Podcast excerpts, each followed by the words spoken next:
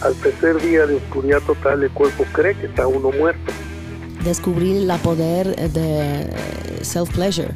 La idea, por ejemplo, de la eyaculación precoz es una idea totalmente humana. Que ella me esté haciendo el sexo oral a mí y me esté estimulando y masturbando y mientras yo te observo que tú la penetres a ella. La segunda temporada del podcast de Karina Velasco con el tema de tabú. En él hablaremos de todas esas conversaciones que han sido prohibidas, de las que nadie habla, pero que todos queremos saber.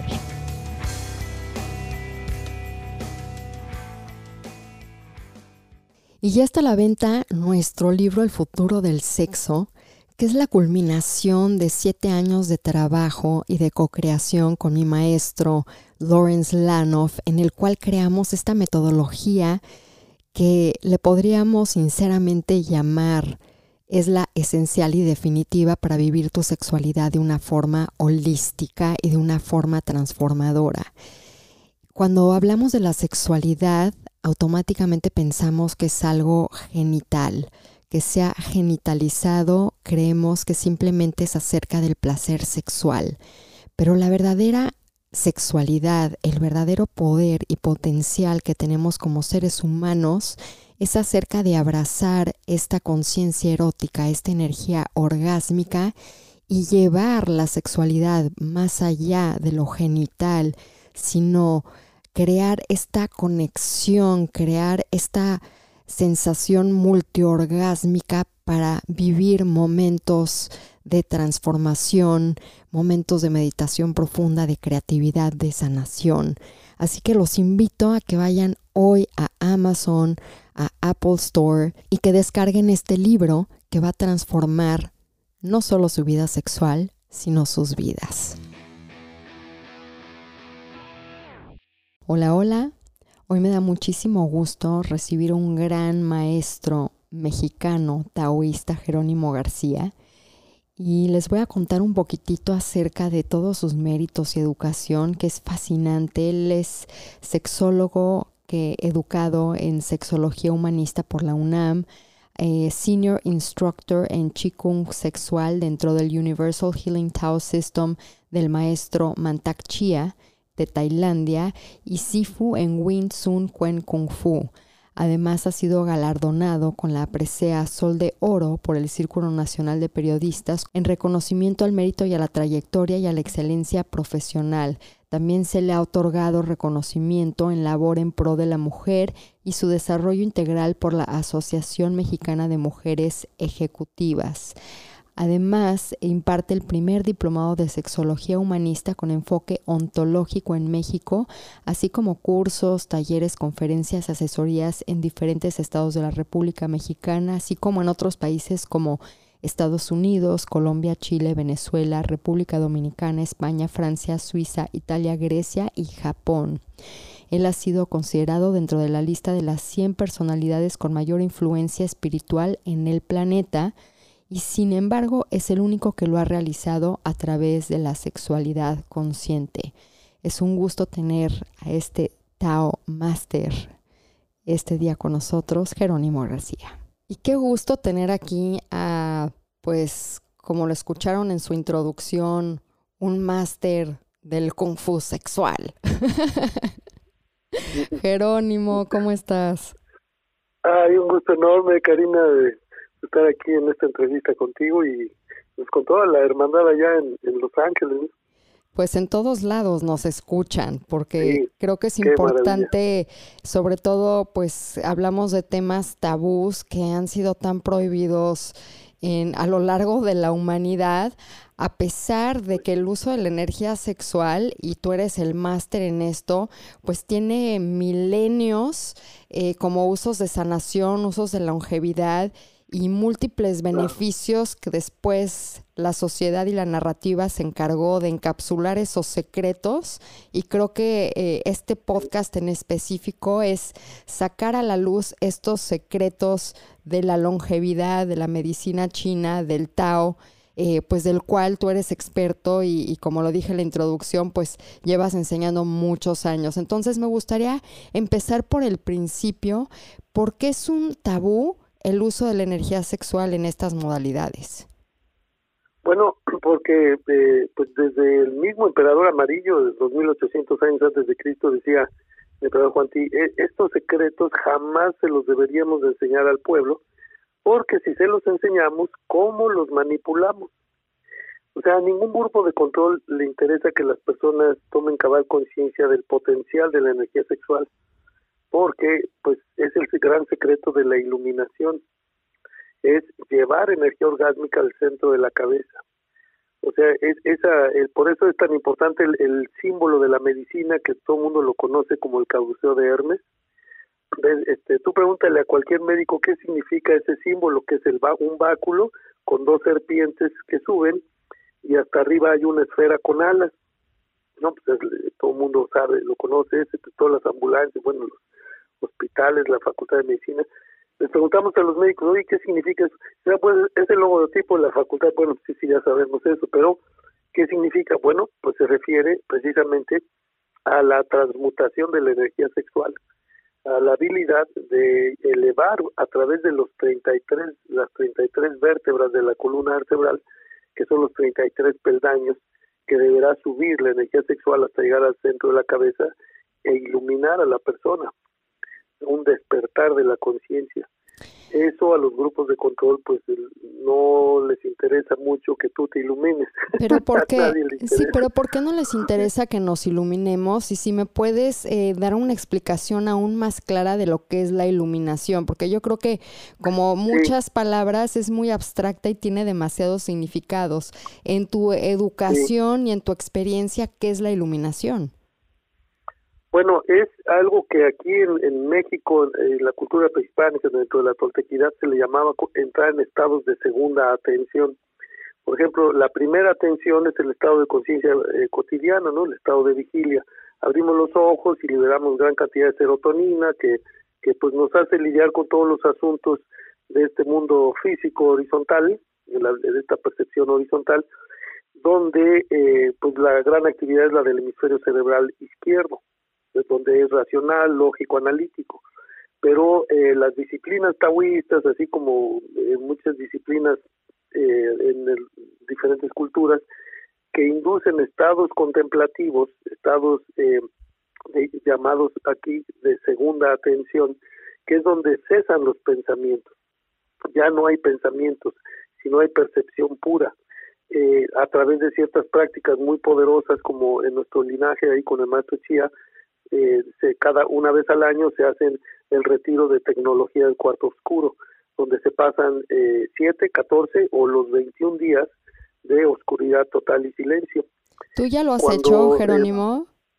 sí, claro, de hecho, pues llevé al, al, primer grupo de mexicanos, eh, en el, fue, eso fue hace muchísimos años cuando iniciaron la primera vez, fue en el 2002, si no mal recuerdo, eh, llevé a 11 alumnos mexicanos, eh, éramos este 12 mexicanos ahí, claro, iba gente de todo el mundo, pero sí éramos la mayoría nosotros, eh, de, una sola nacionalidad, y pasamos 21 días de oscuridad total y silencio. De donde el cuerpo cree, al tercer día de oscuridad total, el cuerpo cree que está uno muerto. Y empieza a liberar la química de la muerte. Esta química de la muerte es lo que llamaríamos la química de la iluminación, porque nos hace entrar en segunda atención y tomar cabal conciencia de cosas que eh, están en el inconsciente, como las decisiones que tomamos antes de nacer. O sea, ¿por qué elegimos esta mamá, este papá, esta familia? ¿Qué, ¿Cuál era nuestra relación kármica con todos ellos? Todo esto lo ve uno, y, eh, y, ahora sí que el show empieza al cuarto día, que empieza uno a ver la luz. Por eso se dice que, que eh, la tecnología del cuarto oscuro es para ver la luz, porque los ojos físicos eh, no, no están diseñados para percibir estas emanaciones de, de los efluvios de la energía tal y como vienen del universo. Solamente se pueden percibir cuando cambiamos de estado de percepción.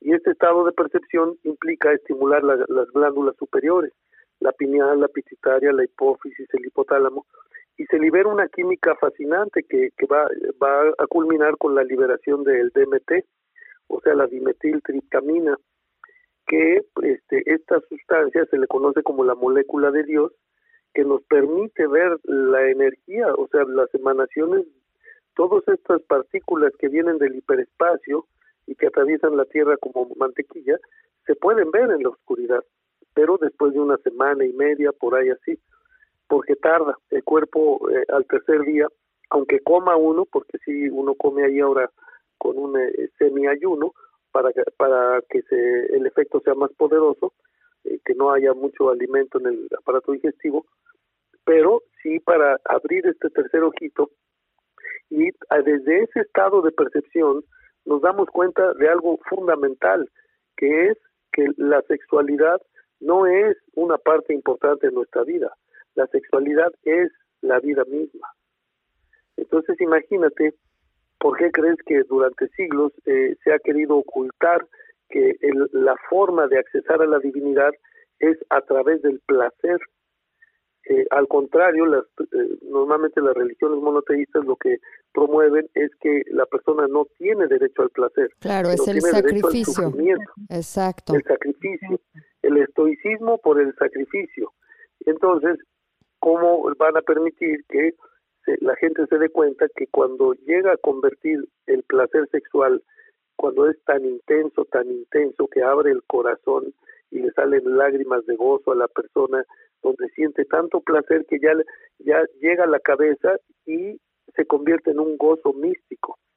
Cuando llega a ese estado, pues es un estado de iluminación, donde uno se da cuenta de estas cosas que siempre habían estado ahí, pero que nos habían ocultado. Claro, y tengo una pregunta, perdón que, que, que entre aquí, porque son, son conceptos tan interesantes. Entonces tú dices que la, sexual, eh, la sexualidad es la vida misma. Entonces, eh, lo que tengo entendido es que cuando incorporamos, cuando abrazamos, cuando aceptamos este hecho de que la sexualidad es la vida misma, lo que estamos haciendo es a través del el uso de diferentes tecnologías, puede ser la respiración, el movimiento, el sonido, eh, el movimiento de la energía, lo que estamos haciendo es cambiando la percepción para poder ver más allá de lo obvio, ¿no? sería un poco, si no me puedo meter una cueva o una cueva oscura, a mí me ha pasado que con ejercicios de sexualidad también puedo llegar a esa parte del inconsciente, ¿cierto?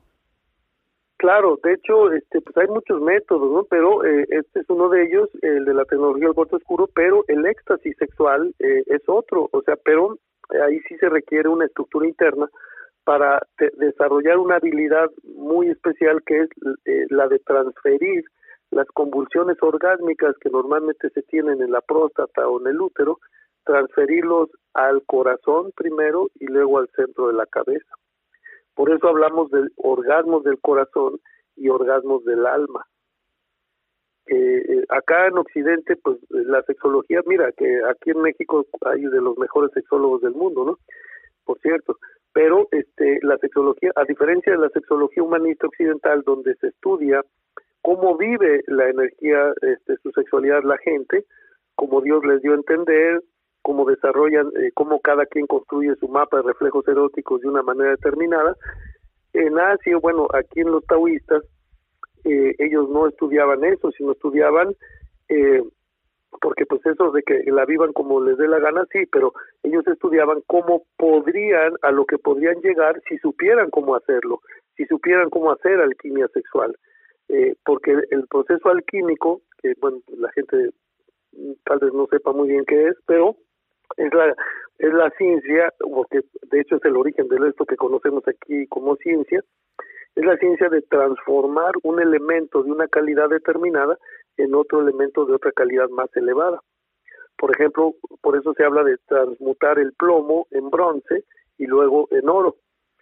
Digamos que eh, en un sentido metafórico, la energía sexual bruta es como el plomo, es lo más denso, que es tal y como nos lo muestra la industria de la pornografía que desafortunadamente es la principal fuente de información sobre temas de erotismo y sexualidad para la inmensa eh, población mundial. ¿eh? y, que cada vez se están metiendo a esas, esas fuentes eh, desde edades más tempranas. Así es, pero creo que es importante mencionar lo que decías, o sea, es la gente se educa con esta energía bruta, con la pornografía, pero lo que tienen que entender es que es un show. Claro. no es, no es la realidad. Claro que no, y mucho menos fue creada para educar a nadie. Exacto, no, la educación pues es lo que estamos haciendo cada uno de nosotros con diferentes, eh, digo, tecnologías y filosofías este, ancestrales que, que tienen prueba, porque mucha gente, cuando me hablas de esta terminología de eh, alquimia sexual o cuando puedes hablar de eh, la iluminación, creen que es algo inalcanzable, Jerónimo. Sí, eso es bien importante lo que dices, porque antiguamente así se creía, que esto era privilegio de monjes y monjas ahí en los monasterios tan elevados de China o de Tibet o qué sé yo, cuando en realidad está al alcance de cualquier pareja que sepa cómo respirar adecuadamente y cómo mover y transformar esta energía sexual, que realmente es muy sencillo. Eh, pero bueno, se, se quiere crear una red neuronal que permite desarrollar algo que llamamos una estructura interna para eh, realizar esta alquimia. Eh, porque además las emociones eh, juegan un papel fundamental, ya que se dice que nuestra experiencia sexual depende de nuestra experiencia emocional. Por eso a ver, ¿cómo? a ver, ¿cómo? ¿Cómo? ahí te va otra vez. Sí. Nuestra experiencia sexual depende de nuestra experiencia emocional. O sea, la realidad no es como es, es como yo me la represento emocionalmente. Mm. Pero si estoy en primera atención, pues soy víctima de las emociones. De hecho, personas que no tienen, digamos, motivo de preocupación en la vida que hacen, pues ven telenovelas, ¿no? y se preocupan de la telenovela. Sí, como que la compran. Exacto, como que, que con necesitamos ese químico del drama porque dicen que, pues, digo, ha sido nuestra educación y nuestra narrativa. Claro, oye, pero ¿en qué telenovela ves a una persona en perfecto estado emocional como el Dalai Lama? Exacto, o en éxtasis, ¿no?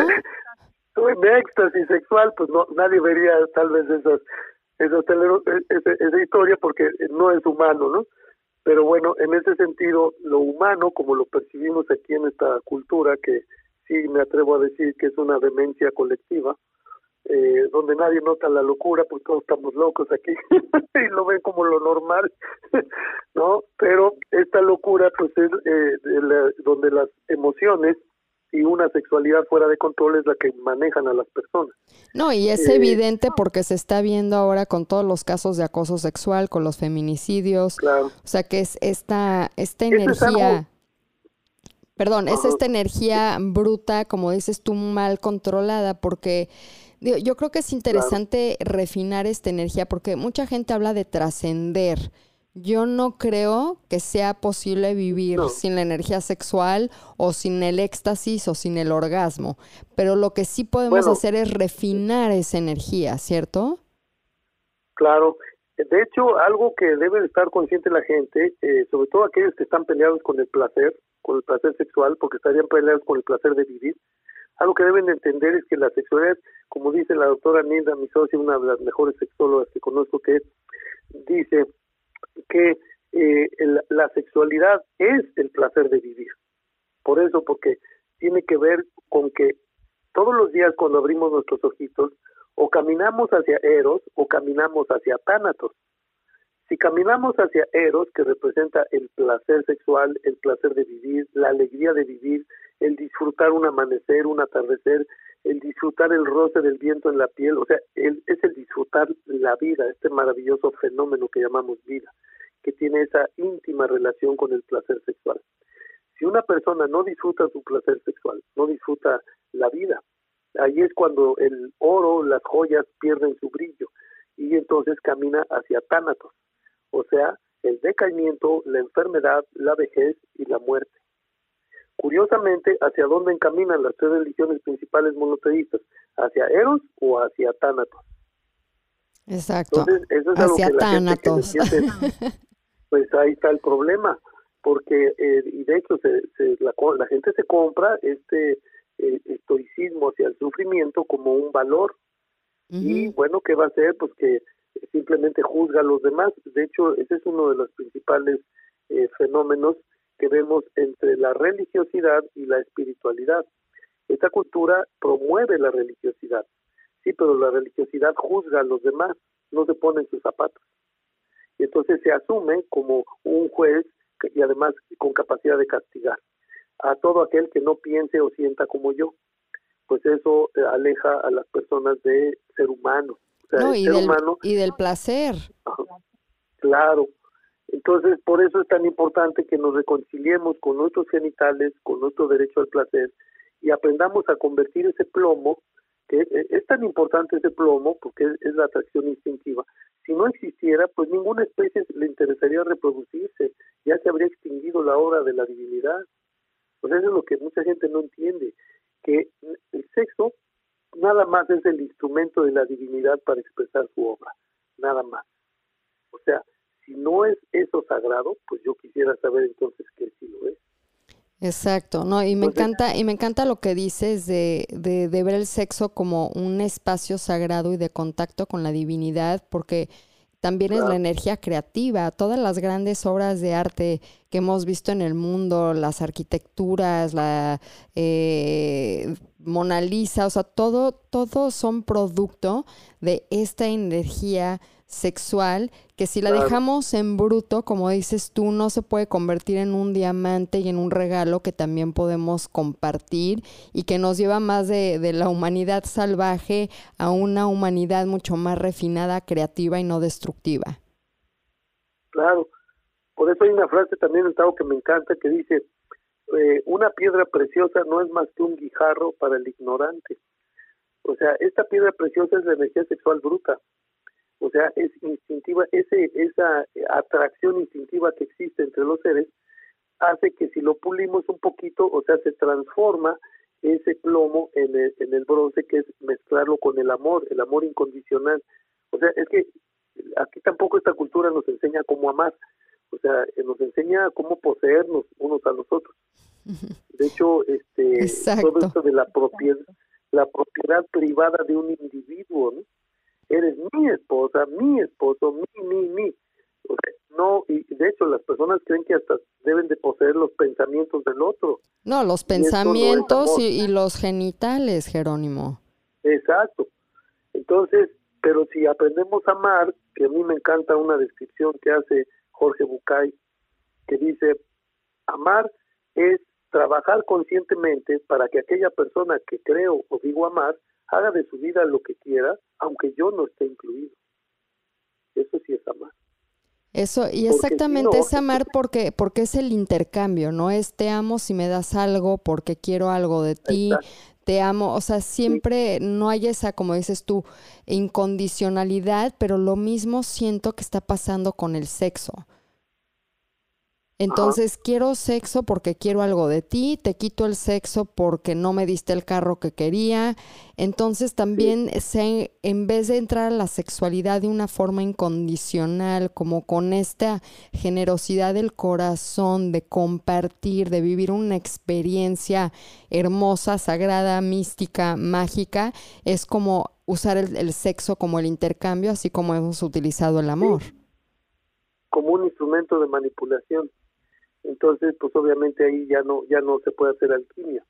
Pero si se lleva esa atracción instintiva y se abre el corazón así de manera incondicional en una entrega total eh, en ese aquí y en ese ahora entonces ahí se forma el bronce.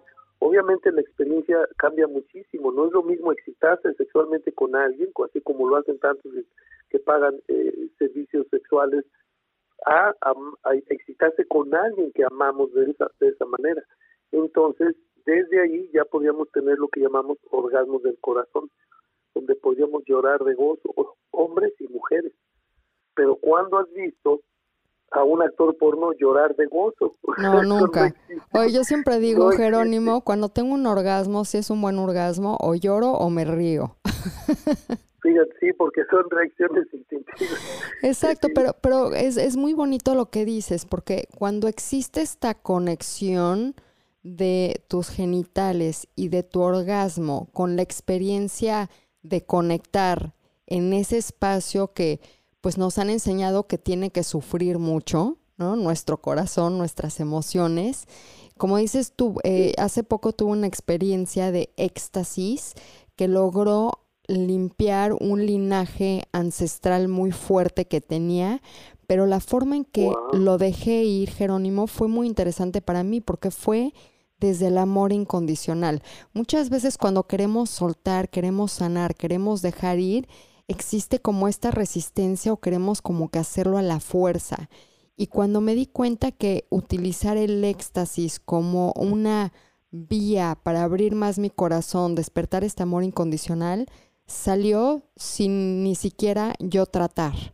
O sea, como, como dices tú, ese puede ser un ejemplo de la alquimia y cómo utilizar la energía sexual conectada con el corazón, ¿cierto?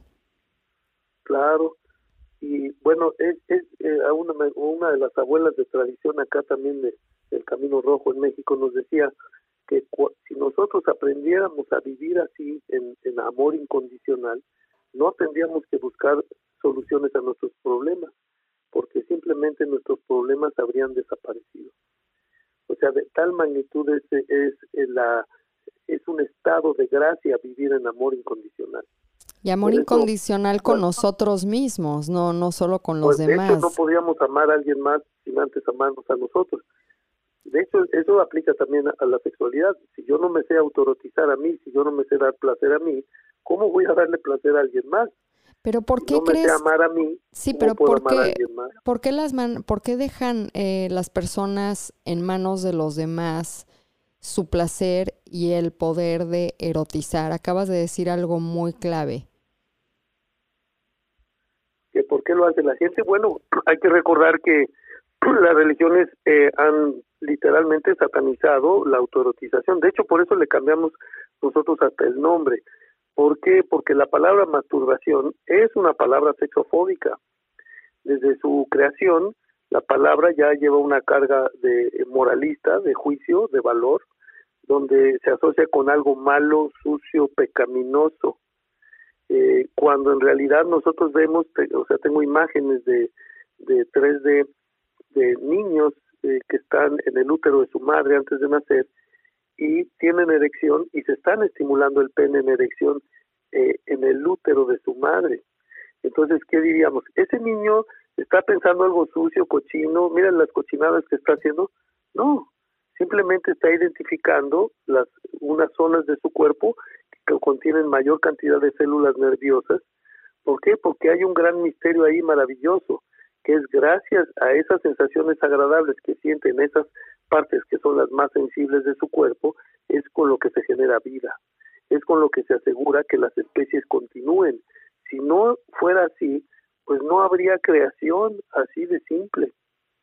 Entonces, por eso esas sensaciones, ese plomo, en realidad es una piedra preciosa en bruto pero que requiere mezclarse con amor y finalmente cuando llega a la cabeza que eh, implosionar, fíjate, porque la mayoría de las personas solamente conocen lo que es una explosión orgásmica. O sea, cuando las personas experimentan un, un orgasmo, lo que hacen es que la energía orgásmica explota por los genitales, genitales hacia el exterior del cuerpo. Pero a través del arte del chi kung sexual o también llamado kung fu sexual, se puede invertir el proceso y en vez de que sea fuerza expansiva, o sea, energía yang expansiva, la hacemos yin contractiva en el centro de la cabeza y lo que va a suceder es que se implosiona la energía orgásmica en el centro de la cabeza, estimula las glándulas superiores y en vez de exprimir próstata útero se exprime el hipotálamo y segrega una sustancia maravillosa que ya se conocía en la antigüedad con el nombre de amrita eh, conocido por los taoístas como el néctar de los dioses que conduce a la inmortalidad. Porque son neuropéptidos, neurohormonas, hoy gracias a la neurociencia ya lo podemos identificar, que son eh, opiáceos literalmente que inducen estos estados de éxtasis, estos estados de segunda atención, donde no hay pensamientos, hay percepción pura, y tal parece que estos estados tienen mucho que ver con el estado de un bebé en el útero de la madre antes de nacer, porque ese bebé está flotando en este líquido amniótico, pero la percepción del bebé es de que está flotando en medio del universo. Está flotado, flotando conectado con el origen de la vida misma. Por eso se dice en el Tao que un no nato es indiferenciado al Tao, o sea, que es uno con ese gran misterio, con ese gran vacío del universo, con la fuente de toda creación, con lo innombrable, lo intangible, lo inconmensurable. No se puede pensar en él, ni siquiera por eso se le puede dar un nombre. Por eso decía Lao Tse, el Tao del que puede, se puede hablar no es el Tao. Porque querer entender al Tao sería como querer apretar el agua entre las manos. Entre más apretamos, más escapa. Entonces, de tal manera que el Tao no se puede entender, pero se puede vivenciar a través de estos estados de gracia, unos estados de bendición donde no hay pensamientos, hay percepción. Y donde es una experiencia, ¿no? Claro. Y gracias a todos por sus comentarios, por sus mails. Y me han preguntado que cuándo vamos a tener de nuevo un curso vía Zoom.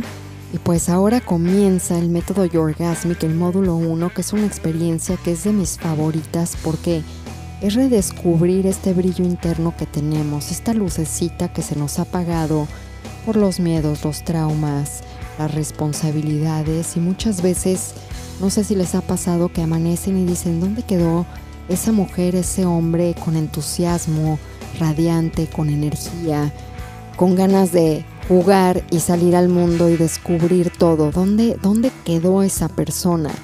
Y lo que hacemos en el módulo 1 es reconectarnos con esa esencia, con quienes somos y utilizamos este poder sexual, esta energía orgásmica, pero de una forma para volver a despertar a esta persona, para transformarnos y sanar. Cuando cambiamos esta relación con nuestra sexualidad, lo que sucede es que nuestra esencia florece, que permite que todas las cualidades de nuestra grandeza del ser salgan a la luz para ser vistos, amados y para poder amar y ser quienes somos en el mundo. Y este curso consta de cuatro semanas, todos los jueves, una hora y media. Se pueden inscribir ya en yourgasmic.com. Regresando un poquitito, digo, ya vimos que, la alquimia sexual es elevar esa energía desde la base de nuestra espina dorsal, desde el área genital, y subirla hasta esta glándula eh, eh, pineal, hipotálamo y demás, ¿no? Pero eh, tengo una pregunta, porque esto, siempre que hablamos del Tao, que ya es un poquitito más popular en cuestión de que al menos la gente sabe de qué va, ah, se habla mucho de la eyaculación y es algo que te gustaría, me gustaría preguntarte, porque hay mucha em, pues digamos que información incorrecta acerca de la visión del Tao en torno a la eyaculación. ¿Es buena la eyaculación? ¿No es buena? Bueno, no, no, no, de hecho, una de las claves es que eh, no podemos decir bueno o malo, especialmente en sexología, sino en todo caso, eh, algunos sugieren que en términos de salud es sano o es patológico, o digamos no tiene contraindicación, o en algo que a mí me gusta más, que también, como lo comenta la doctora Nilda este, Caraviglio, que dice, en términos de nutrición, ¿esto es nutritivo o no, o me debilita? Entonces, en la eyaculación masculina, cuando los hombres creen en esta demencia colectiva, creen que para tener orgasmos tienen que eyacular, bueno, hay que aclararles que esto no es así. O sea, el mecanismo para la continuidad de las especies es que sí haya orgasmo eyaculatorio en el caso del hombre para asegurar la continuidad de la especie. Pero lo que preguntan los taoístas, y cada vez que eyaculas vas a embarazar a una mujer, porque si no, pues qué manera de desperdiciar tu vida, porque por si no, no están conscientes, en cada eyaculación van de 250, 300 hasta 500 millones de espermatozoides en cada una de ellas. Si estos fueran fecundados in vitro, una sola eyaculación de un hombre sería suficiente para poblar un continente de seres humanos como tú y como yo. Esto eh, implica que cada eyaculación es más fuerte que varias ojivas nucleares. La única diferencia es que las ojivas nucleares matarían millones de personas y estas darían vida a esas personas. Entonces hay una gran ignorancia de lo que es el poder seminal aquí en Occidente, no se tiene una remota idea de lo que es. Entonces, nosotros en el Tao enseñamos a los hombres a eyacular a voluntad. a separar orgasmo de eyaculación. Esa sería nuestra primer función eh, para convertirnos en algo que llamamos un hombre multiorgásmico. Ya desde, desde este momento se podía convertir en un mejor amante porque podía mantener la excitación periodos de tiempo mucho más largos que un hombre que no sepa este arte. Este es un arte de, separar orgasmo de eyaculación, es como sería su boleto de entrada al kung fu sexual o al chico sexual. Pero no podemos tratar igual la eyaculación femenina. O sea, las mujeres, para empezar desde la visión de Tao, son muy, muy superiores sexualmente que los hombres, por múltiples razones. Una de ellas es que para empezar no requieren potencia sexual. Ellos pueden tener actividad sexual toda la noche y no tener un desgaste eh, energético en absoluto. Y eh, también sus eyaculaciones no llevan fuerza de vida, o sea, ella no se puede embarazar con lo que ella eyacule, caso contrario del hombre. Ahora, fíjate, son sacrificados todos esos millones de espermatozoides con tal de que uno se ilumine, uno se haga inmortal.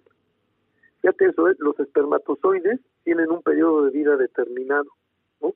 mueren y nosotros los reponemos continuamente, pero obviamente un hombre que eyacula para tener orgasmos, pues va a envejecer de acuerdo a esa tasa de eyaculaciones que tenga, porque no se va a estar reponiendo eh, el conteo espermático.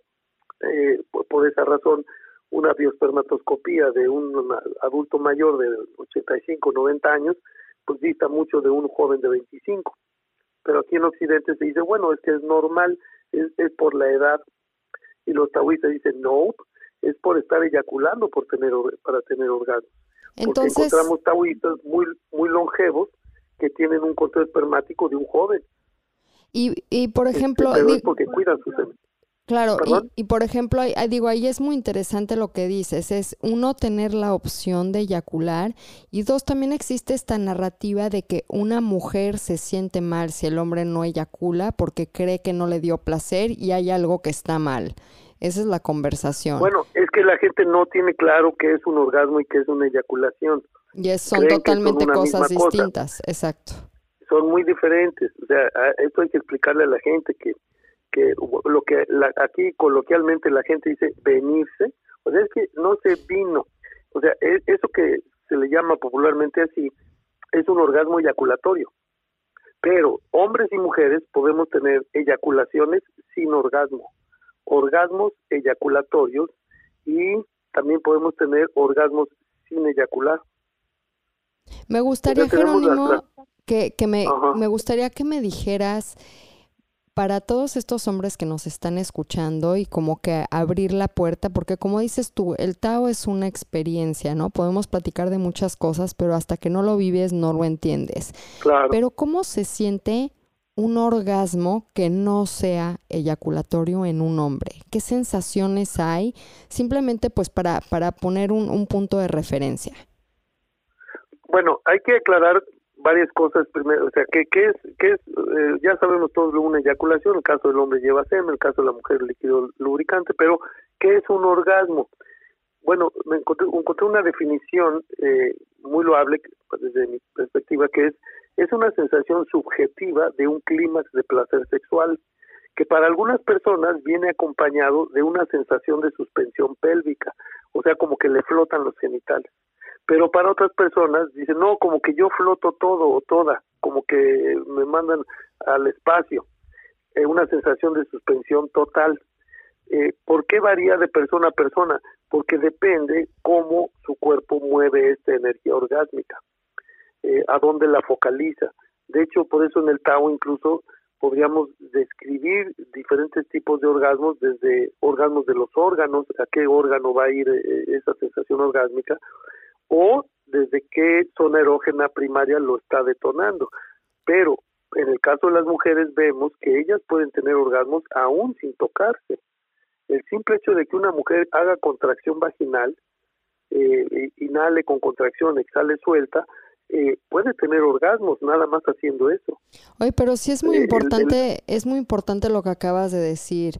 Eh, y, y, para eso parte de la educación sexual y por qué es tan importante educarnos e informarnos es precisamente porque si sabemos manejar esta energía de vida, tiene múltiples beneficios y yo creo que lo que sucede es que nos quedamos sin este manejo de energía porque creemos que el sexo es solo una acción, no un movimiento energético.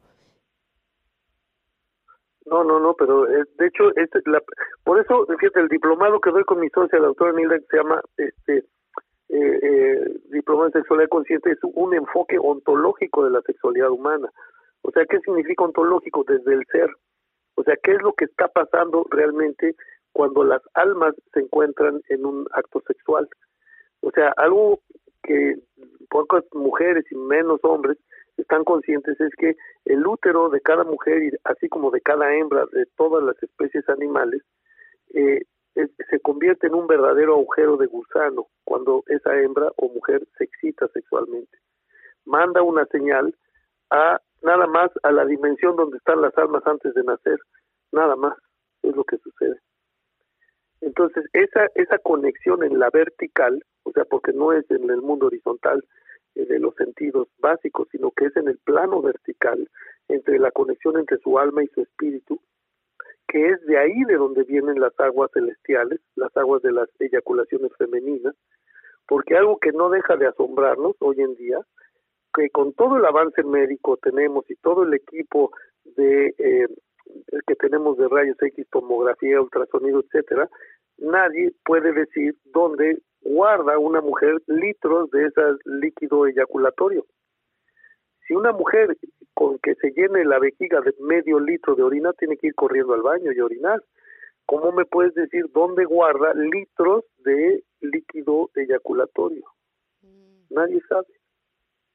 Y los taoístas hace 2800 años antes de Cristo decían que es porque esas aguas no son de este mundo, esas les llaman les llamaban desde la antigüedad aguas celestiales que vienen de esa dimensión donde están las almas antes de nacer que se le llama el yuan chien el cielo anterior.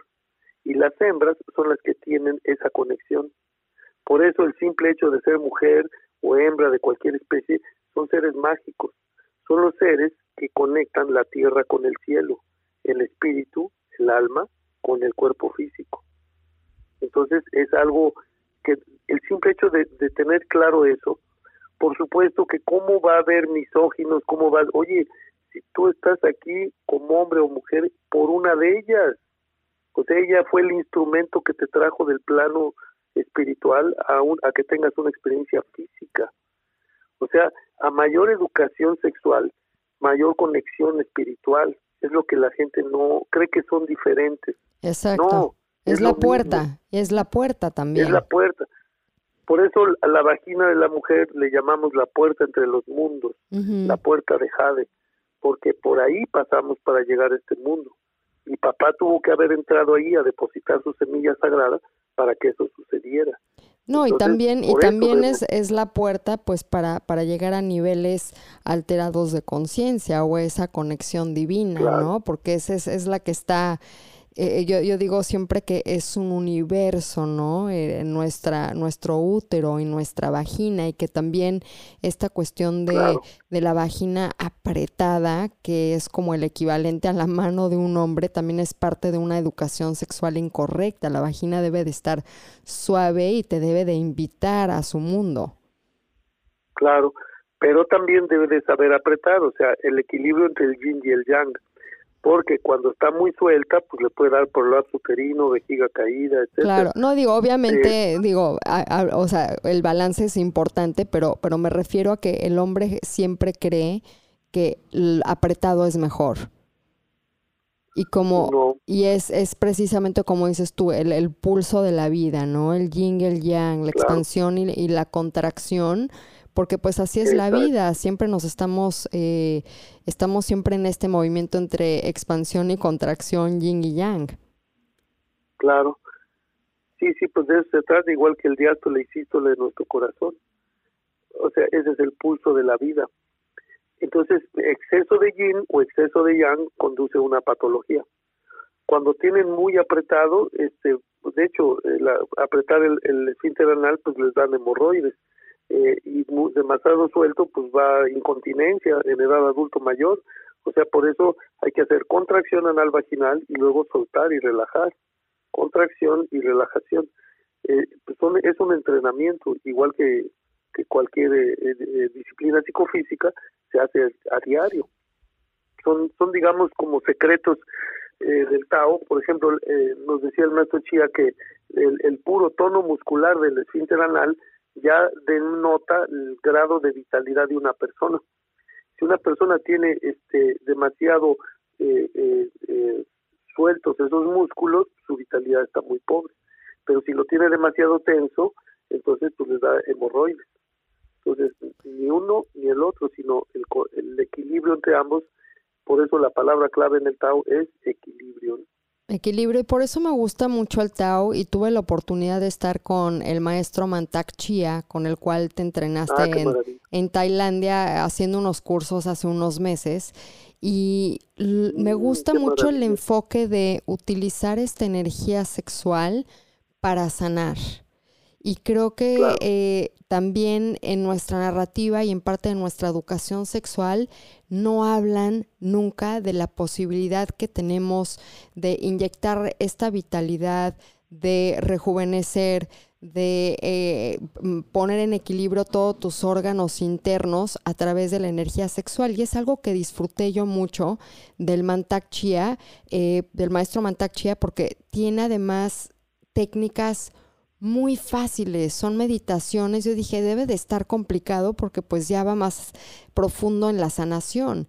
Y son prácticas que podemos hacer media hora al día o 15 minutos al día y se hacen una diferencia. ¿Cómo utilizas tú o qué es lo que enseñas en tus cursos en relación a la sanación a través de la alquimia sexual? Bueno, precisamente es eh, primero a reconciliarse con sus propios genitales, porque es muy factible que de, niños, cuando se, entre los tres años, bueno, desde los dos, tres años, hacemos nuestro reconocimiento de género y claro que los niños no tienen algo que se llama vergüenza, culpa, pecado, para nada. Entonces pueden andar correteándose encueraditos y tocarse los genitales, de hecho, autoerotizarse eh, eh, eh, en, eh, en público. Entonces, ¿por qué? Porque el problema con los adultos cuando ven eso es que lo ven con sus ojos de adulto, no ven, no lo ven con los ojos del niño. El niño, este, para él lo más natural, pues siente rico ahí, se, se estimula, ¿no? Pero ¿qué hacen los adultos? Pues le dan sus manazos, le dicen, déjese ahí, niño sucio, sucia. Además, fíjate, asociar suciedad con los genitales, que es donde surge el morbo. Así surge el morbo. Entonces, eh, desafortunadamente los adultos cuando hacen eso, eh, pues inician la carrera sexofóbica de sus hijos, de sus hijas, ¿no? Eh, y eso, sobre todo los primeros siete años de vida, el primer septenio es muy importante para la manera en cómo construimos nuestro mapa de los reflejos eróticos, eh, porque eh, si nos inhiben esa capacidad, o sea, porque ahí los adultos, ¿qué podríamos hacer? Si le mijito, mijita, pues en esta sociedad no se ve bien que te toque los genitales delante de las visitas, lo puedes hacer en tu intimidad, en el baño, pero te lavas tus manitas. Y, eh, y tiene un lugar, un espacio, está autorizado. Incluso ahí es un elemento maravilloso para enseñar prevención de abuso sexual desde esa edad. Decirles, pero no vayas a permitir que ningún niño, ni mucho menos un adulto, te quiera tocar los genitales o pedirte a ti que se los toques. ¿Por qué? Porque son nuestras partes más íntimas, más sagradas, utilizar el término sagrado, porque son los únicos órganos que se encargan de traer un alma, darle un cuerpo y traerlo a este mundo no hay otro órgano que pueda hacer eso.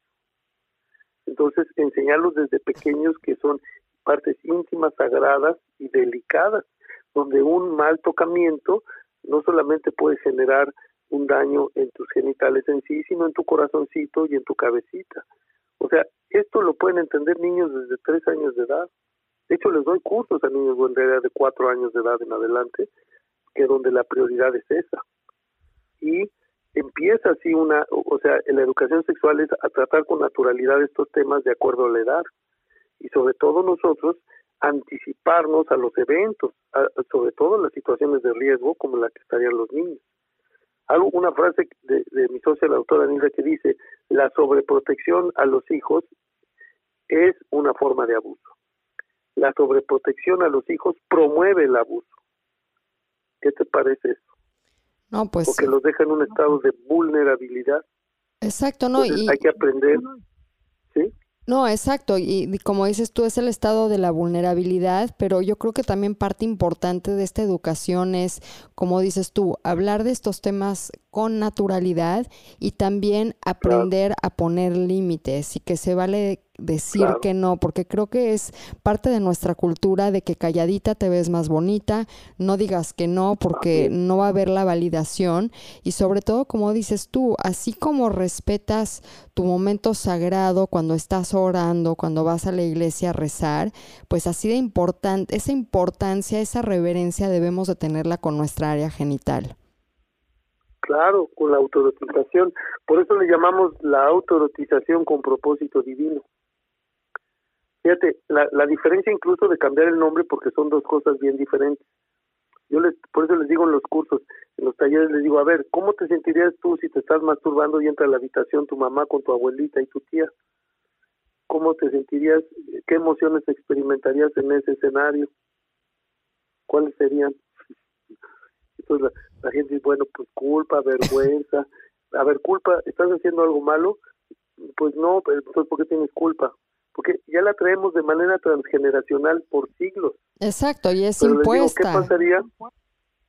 ¿Qué pasaría si te estás estimulando los genitales, entra tu mamá, tu abuelita y tu tía y les dices, me estoy autoerotizando con propósito divino? Por favor, cierren la puerta y, y continúas orgulloso de tu práctica. Exacto. ¿Sería posible para ti? Pues si es posible para ti, estarías viviendo en un paradigma sexofílico. O sea, ¿qué es una persona sexofílica? Personas que contemplamos la sexualidad tan natural como comer sano, tomar agua limpia. O sea, si queremos llevar una vida sana, pues necesitamos una vida sexual sana. Y para poder dar placer a alguien, pues adivinen qué, primero tengo que dármelo a mí. Para poder amar a alguien más, pues tengo que amarme a mí primero. Sí, es lo que llamamos el egoísmo sagrado. Pero es, es, es todo esto es una práctica personal y es lo que como que eh, quiero que sea una de las intenciones de este podcast, ¿no? De esta temporada de tabú, que cuando nosotros nos iniciamos en esta práctica, práctica es importante también abrir nuestras mentes a decir, me tengo que reeducar sexualmente, porque lo que aprendí de la sexualidad, pues puede ser bastante arcaico, bastante anatómico o a través de pues los ojos del hombre, porque es la pornografía. Pero si yo abro mi mente a educarme, ¿cómo puedo empezar? Porque nos quedan 10 minutitos y me gustaría, Jerónimo, tocar un poquitito en algo básico para yo comenzar este camino de eh, la alquimia o del kung fu sexual. Bueno, lo primero que te- yo recomendaría siempre es desarrollar un yo observante. O sea, no podríamos hablar de ninguna forma de desarrollo humano, desarrollo de la conciencia, si no construimos algo dentro de nosotros que se dé cuenta primero cómo hablo. Porque si me doy cuenta cómo hablo, me doy cuenta cómo he construido mis modelos de pensamiento y mis sistemas de creencias. Si juzgo a los demás o si me pongo realmente en sus zapatos. ¿no? y cómo respiro, porque dependiendo de cómo respiro es como se mueve la energía en el cuerpo. O sea, todo el mundo ha visto películas de terror donde hay una chica que se hiperventila respirando así, ¿no? Entra en angustia, en pánico. Entonces, bueno, pues esa es la peor respiración porque va a acelerar su presión cardíaca, sus impulsos cerebrales se van a ir a tope y no va a poder actuar, este, ni va a poder salvar la vida si hay una chica así respirando así, yo les pregunto, y adivinen a quién van a matar primero, pues a esa, porque ni siquiera va a poder correr eficientemente, no puede ni escapar. Pero curiosamente, así es como respira un hombre antes de eyacular, eh, se hiperventila. O sea, eh, eso está prohibido para nosotros. De hecho, causa principal causa de muerte en hombres, pues es infarto. Y adivinen a qué horas le va a dar el infarto al señor o sea, 75% según una investigación inglesa, el 75% de hombres con afección cardíaca mueren en un acto sexual. ¿Cuándo? Justo antes de tener un orgasmo eyaculatorio. Entonces, en el Tao, en el Tao ustedes les enseñan a los hombres técnicas de respiración para no crear Claro. esta hiperventilación antes del orgasmo. Claro, y también, pues otra manera muy diferente de hacer el amor, o sea, todo eso que promueve el porno de que eh, el metesaca frenético con respiración agitada, pues esa, eh, para, y creyendo que ella debe de tener placer con eso, bueno, pues no alguien les tiene que explicar que les está creando microlaceraciones en las paredes vaginales, la está resecando y le está alejando de la experiencia orgásmica en realidad. Claro, ellas fingen, gritan, pero pues sí, porque les pagan más, entre más gritos pongan, o sea, por eso llaman actrices porno, o sea, pues lo están fingiendo. O sea, alguien les tiene que explicar a los hombres que eso no es real y que esa técnica no es las, no son las técnicas para ni siquiera para estimular eficientemente las zonas erógenas primarias de la mujer. Pero Jerónimo, ¿tú, por qué, eh, ¿tú por qué crees que los hombres tengan esta resistencia a aprender? Digo, digo mujeres y hombres, pero aprender más de la sexualidad. Bueno, pues, nada más porque estamos inmersos en una cultura que desafortunadamente todavía sigue siendo machista, patriarcal y en gran medida misógina. Eh, hay altísimo porcentaje de, de las imágenes sexualmente explícitas del porno llevan violencia de género, llevan formas de violencia contra la mujer, porque no es violencia contra el hombre, siempre es violencia contra la mujer. Y eso está institucionalizado bueno, pues venimos de ahí, de, la, época de oro del cine mexicano, pues de ahí los machos charros, claro, que les golpeaban a las mujeres y, era lo normal.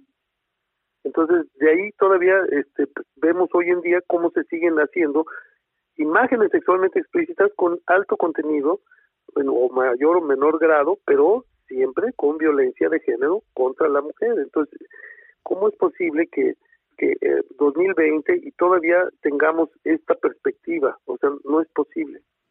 No, pues ya urge un cambio. Urge un cambio y, y por eso admiro mucho lo que estás haciendo digo, no solo en, nuestro país y en diferentes países del mundo, y sé que tienes muchos alumnos hombres, porque esta educación es para los hombres y para las mujeres. Esto es una educación para niñitos y para niñitas, para adolescentes. Es, es una educación importante para toda la familia y cuando eh, entramos en este contexto de una, nos van a dejar de manipular, Dos, voy a estar en mi poder. Y tres, voy a ver la realidad divina y sagrada de mi sexualidad nos cambia la vida. O sea, no hay, este, a mí me cambió la vida, ¿no? Aceptar y amar incondicionalmente eh, mi sexualidad y entrenarme. Y por eso, pues yo creo que tenemos este entusiasmo de, de compartir eh, como colegas, pues todas estas enseñanzas a la más gente posible. Claro, y fíjate, curiosamente ya pues también me, me llamó este Gonzalo Salinas allá en Miami, este hombre que, que ha estado trabajando con grupos de hombres que tienen adicción al porno, eh, precisamente para salir de esa adicción, que obviamente, bueno, eh, vamos a ver que claro, eh, el enfoque a mí me encanta de cómo trata las adicciones la doctora Nilda Caraviglio, porque ella dice que estas adicciones no, no es el problema, sino que es un resultado. Entonces no hay que atacar el resultado, sino hay que ver por cómo llega ahí. Entonces, si cambiamos esta perspectiva eh, y aprenden estos hombres a cuidar su semen, a cuidar su energía vital, y utilizar creativamente esa energía, bueno, pues por supuesto que les va a cambiar la vida a ellos y a sus parejas y a, quienes, a sus familias. Y platícame ya para cerrar, porque tenemos dos minutitos. La verdad me encantaría volverte a invitar porque está interesantísimo todo lo que nos compartes, pero eh, ¿qué tipo de cursos das? ¿Dónde te puede encontrar eh, la comunidad para ir y vivir la experiencia y entrenarse contigo? Bueno, este, pues doy así en, muchas partes de pues de la República Mexicana en, y en varios países de Europa, en Colombia. De hecho, vamos a dar el diplomado, estamos dando un diplomado en sexualidad consciente, la doctora Ninda y un servidor, en la Ciudad de México una vez al mes. Pero vamos a hacer un intensivo en Colombia. Eh, allá, pues, sobre todo, mucha gente de, que ya ha estado muy metida en Tantra, eh, han estado buscando y bueno, encuentran que con el Tao, pues sí tiene una estructura interna la verdad, muy refinada. Eh, eh, entonces pueden seguir practicando, realizando sus prácticas tántricas, pero con la estructura interna del Tao y bueno, se potencializa la experiencia de maravilla. Entonces, eh, pues sí damos talleres, diplomado, etcétera, eh, y pueden encontrar en, la, mi página es taodelamor.com y ahí también hay un link con los cursos online que es online.taodelamor.com y también en Facebook está el grupo eh, Tao del Amor y, y, la página, no, el grupo se llama El Tao del Amor, Jerónimo García Z, y está también eh, una página ahí en Facebook que se llama Tao del Amor. Allí estamos anunciando constantemente los talleres, por ejemplo, voy a dar este eh, fin de semana en Querétaro, el Tao del Amor y la sexualidad sagrada, y el siguiente fin de semana lo doy en México, y así este voy a Monterrey, a Guadalajara, diferentes partes de aquí de la República, en Tepoztlán también damos, acabamos de dar unos, y así en, en diferentes eh, localidades de México, y también pues afortunadamente en Suiza, en, eh, vamos a ir ahora a abrir también por primera vez Italia, a Sardinia, vamos a ir en, Grecia, damos unos retiros de puras prácticas eh, y hasta en Tokio pues ya tenemos grupos de trabajo, porque curiosamente eh, a mí sí me extraña que, que a, un mexicano lo, lo lleven a estos lugares y sobre todo en Asia, que se supone que ellos deberían tenerles más cerca, y sin embargo se ha perdido este conocimiento de alguna manera, no, no lo tienen como muy claro. Y pues me da mucho orgullo que pues sí que me, que me inviten así a todos estos países y que tengamos una verdadera familia porque se hace una comunidad muy hermosa de personas que pues por lo menos tienen la intención y están trabajando en ello de pues hacer alquimia sexual y de pues construirse a sí mismos con una versión pues la mejor versión posible de sí mismos. Esto pues es un, es un orgullo maravilloso para mí. No, y además digo, con tus años de experiencia, eh, digo, qué, qué, qué padre que los asiáticos también te den la bienvenida, ¿no? Pero te quería nada más decir algo importante porque mencionaste eh, muchas personas también que, nos estén escuchando, que ya estén en este camino y como dices tú, que practiquen el tantra, que se enteren que no está peleado. Yo incluso ahorita estoy tomando clases con Zoila Plisoto. Ah, ¿Con quién, perdón? Con Zoila. Ah, sí, sí, la conozco, ¿cómo no? Sí, bueno, no personalmente, pero sí. Pero sabes quién es. De la familia. Exacto, entonces es de la familia, también trabaja con Mantak Chia y precisamente ella tiene entrenamiento de Tantra y de Tao y me dice, la unión de los dos es preciosa porque el Tantra es un poco más fluido, pero como dices tú, el Tao te da una estructura mucho más como rayo láser de cómo mover la energía. Entonces también yo ahorita estoy entrenando en Tao, entonces para todos ustedes que nos escuchen, los dos está, se compaginan muy bien. Ah, sí, claro. Sí, sí, lo que pasa es que sí, eh, ninguna cultura del planeta, la verdad, ha alcanzado el grado de refinamiento que tuvieron los chinos taoístas en cuanto a la estructura interna de la alquimia sexual. Exacto. Y ya con eso, bueno, pues si ya lo que quieran hacer, pues claro que les va a ir mucho mejor. claro, pues Jerónimo, te quiero agradecer muchísimo. Me encantaría volverte a invitar en otra temporada porque seguramente estos temas te, pues van a ser bastante escuchados y creo que es importante eh, que te conozcan y que sepan lo que está pasando en nuestro país y, y dónde estás porque eh, hay, que, hay que dar a luz eh, las personas que estamos en este camino de la reeducación sexual y sobre todo pues de volver a conectarnos con nuestra sexualidad de una forma tan sagrada y tan hermosa como lo haces tú con tu trabajo. Así que muchas gracias Jerónimo. Muchas gracias Karina, de es un honor, un gusto enorme haber compartido este espacio contigo, con todos nuestros amigos en donde quiera que se encuentren, pues sembrar estas semillitas en sus corazones, sus conciencias, ¿no? Para que pues sí esto ya llegue a ser más de conocimiento común a la, gente, a la población. Así es. Muchas gracias y a todos ustedes. Hasta la próxima. Yo quiero platicarles acerca de la dieta keto o cetogénica, que es un estilo alimenticio que se basa en la utilización de tus propias reservas de grasa para generar energía sin depender de la glucosa como fuente energética. Esto lo puedes conseguir de diversas formas, ya sea a través de la eliminación o disminución del consumo de carbohidratos en nuestra dieta incorporando el ayuno intermitente a la misma. Este tipo de alimentación es particularmente útil cuando se trata de perder el exceso de grasa corporal con porciones y alimentos que te dejen satisfechos. El término keto se deriva de ketonas en inglés o cetonas en español Estas son pequeñas moléculas de energía, las cuales tu organismo utiliza como alternativa cuando no existe suficiente suministro de glucosa en la sangre. Las cetonas se producen en el organismo cuando comemos muy pocos carbohidratos, los cuales se descomponen rápidamente en azúcares en la sangre y cantidades moderadas de proteína. De hecho, el exceso de proteína también puede transformarse en azúcar en la sangre. Las cetonas son producidas por el hígado a partir de la grasa y son muy útiles como combustible y fuente de energía en todo nuestro cuerpo y especialmente en el cerebro. Durante una dieta cetogénica, todo tu organismo cambia las fuentes de energía para poder utilizar la grasa de tu organismo. Y cuando los niveles de insulina bajan lo suficiente, la quema de grasa se eleva. Y precisamente en Raw Keto tenemos todos los productos y diferentes proteínas que te apoyen a estar en el lado amigable de la cetosis, que puedas tener toda la energía que necesitas para tu vida diaria. Te invito a que conozcas Roqueto en roqueto.mx y que ordenes totalmente a toda la República Mexicana en línea todos estos productos.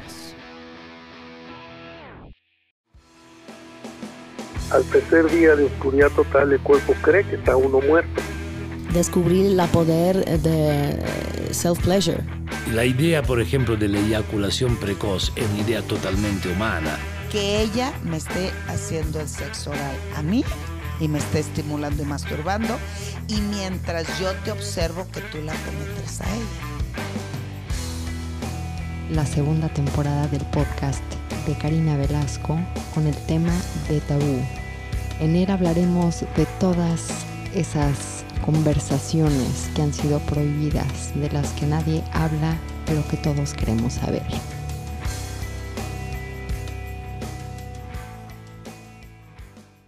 Y ya está a la venta nuestro libro El futuro del sexo, que es la culminación de siete años de trabajo y de co-creación con mi maestro Lawrence Lanoff, en el cual creamos esta metodología que le podríamos sinceramente llamar es la esencial y definitiva para vivir tu sexualidad de una forma holística y de una forma transformadora. Cuando hablamos de la sexualidad, automáticamente pensamos que es algo genital, que sea genitalizado, creemos que simplemente es acerca del placer sexual. Pero la verdadera sexualidad, el verdadero poder y potencial que tenemos como seres humanos es acerca de abrazar esta conciencia erótica, esta energía orgásmica y llevar la sexualidad más allá de lo genital, sino crear esta conexión, crear esta sensación multiorgásmica para vivir momentos de transformación, momentos de meditación profunda, de creatividad, de sanación. Así que los invito a que vayan hoy a Amazon, a Apple Store y que descarguen este libro que va a transformar no solo su vida sexual, sino sus vidas. Hola, hola. Hoy me da muchísimo gusto recibir un gran maestro mexicano taoísta, Jerónimo García, y les voy a contar un poquitito acerca de todos sus méritos y educación, que es fascinante. Él es sexólogo que educado en sexología humanista por la UNAM, eh, senior instructor en Qigong sexual dentro del Universal Healing Tao System del maestro Mantak Chia de Tailandia y Sifu en Wing Tsun Kuen Kung Fu. Además ha sido galardonado con la presea Sol de Oro por el Círculo Nacional de Periodistas en reconocimiento al mérito y a la trayectoria y a la excelencia profesional. También se le ha otorgado reconocimiento en labor en pro de la mujer y su desarrollo integral por la Asociación Mexicana de Mujeres Ejecutivas. Además, imparte el primer diplomado de sexología humanista con enfoque ontológico en México, así como cursos, talleres, conferencias, asesorías en diferentes estados de la República Mexicana, así como en otros países como Estados Unidos, Colombia, Chile, Venezuela, República Dominicana, España, Francia, Suiza, Italia, Grecia y Japón. Él ha sido considerado dentro de la lista de las 100 personalidades con mayor influencia espiritual en el planeta, y sin embargo es el único que lo ha realizado a través de la sexualidad consciente. Es un gusto tener a este Tao Master este día con nosotros, Jerónimo García. Y qué gusto tener aquí a, pues, como lo escucharon en su introducción, un máster del Kung Fu sexual. Jerónimo, ¿cómo estás? Ay, un gusto enorme, Karina, de estar aquí en esta entrevista contigo y pues, con toda la hermandad allá en, Los Ángeles. Pues en todos lados nos escuchan, porque creo que es importante, sobre todo, pues hablamos de temas tabús que han sido tan prohibidos en, a lo largo de la humanidad, a pesar de que el uso de la energía sexual, y tú eres el máster en esto, pues tiene milenios eh, como usos de sanación, usos de longevidad y múltiples beneficios que después la sociedad y la narrativa se encargó de encapsular esos secretos. Y creo que eh, este podcast en específico es sacar a la luz estos secretos de la longevidad, de la medicina china, del Tao, eh, pues del cual tú eres experto y, y, como lo dije en la introducción, pues llevas enseñando muchos años. Entonces me gustaría empezar por el principio, porque es un tabú el uso de la energía sexual en estas modalidades? Bueno, porque eh, pues desde el mismo emperador amarillo, de 2800 años antes de Cristo, decía el emperador Juan e, estos secretos jamás se los deberíamos enseñar al pueblo, porque si se los enseñamos, ¿cómo los manipulamos? O sea, a ningún grupo de control le interesa que las personas tomen cabal conciencia del potencial de la energía sexual porque pues es el gran secreto de la iluminación, es llevar energía orgásmica al centro de la cabeza. O sea, es esa, el, por eso es tan importante el, símbolo de la medicina que todo el mundo lo conoce como el caduceo de Hermes. Este, tú pregúntale a cualquier médico qué significa ese símbolo, que es el un báculo con dos serpientes que suben y hasta arriba hay una esfera con alas. No, pues todo el mundo sabe, lo conoce, todas las ambulancias, bueno, los hospitales, la Facultad de Medicina. Les preguntamos a los médicos, oye, ¿qué significa eso? Pues, es el logotipo de la facultad, bueno, sí, sí, ya sabemos eso, pero ¿qué significa? Bueno, pues se refiere precisamente a la transmutación de la energía sexual, a la habilidad de elevar a través de los 33, las 33 vértebras de la columna vertebral, que son los 33 peldaños, que deberá subir la energía sexual hasta llegar al centro de la cabeza e iluminar a la persona un despertar de la conciencia. Eso a los grupos de control pues no les interesa mucho que tú te ilumines. Pero ¿por qué? sí, pero ¿por qué no les interesa que nos iluminemos? Y si me puedes eh, dar una explicación aún más clara de lo que es la iluminación, porque yo creo que como muchas palabras es muy abstracta y tiene demasiados significados.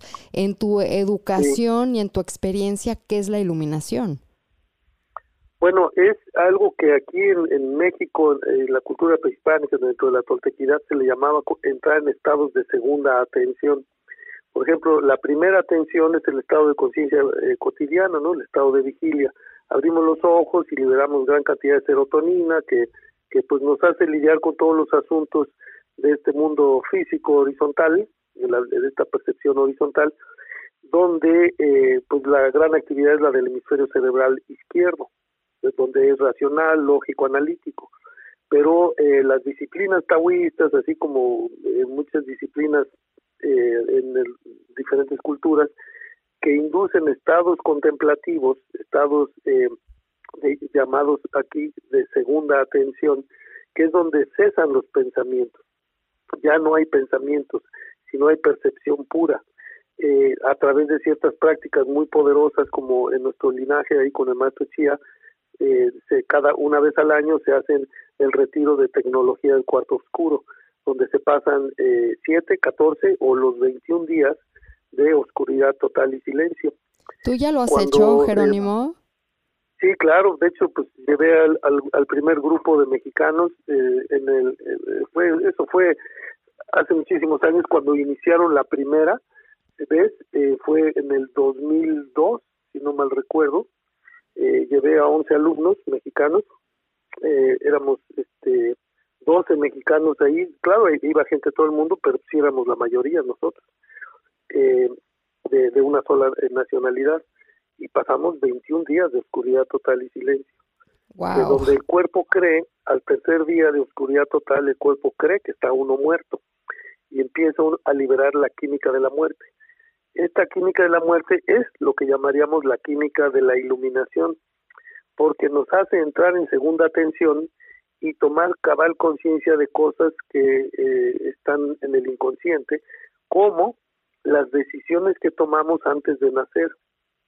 O sea, ¿por qué elegimos esta mamá, este papá, esta familia? ¿Qué, ¿Cuál era nuestra relación kármica con todos ellos? Todo esto lo ve uno. Y, y, ahora sí que el show empieza al cuarto día, que empieza uno a ver la luz.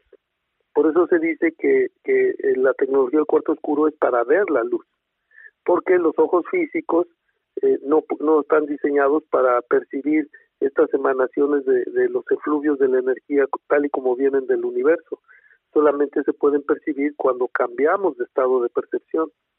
Y este estado de percepción implica estimular las glándulas superiores, la pineal, la pituitaria, la hipófisis, el hipotálamo, y se libera una química fascinante que, que va, va a culminar con la liberación del DMT, o sea, la dimetiltriptamina, que este, esta sustancia se le conoce como la molécula de Dios, que nos permite ver la energía, o sea, las emanaciones, todas estas partículas que vienen del hiperespacio y que atraviesan la Tierra como mantequilla, se pueden ver en la oscuridad, pero después de una semana y media, por ahí así, porque tarda el cuerpo eh, al tercer día, aunque coma uno, porque si uno come ahí ahora con un eh, semi-ayuno para que, para que se, el efecto sea más poderoso, eh, que no haya mucho alimento en el aparato digestivo, pero sí para abrir este tercer ojito y desde ese estado de percepción nos damos cuenta de algo fundamental,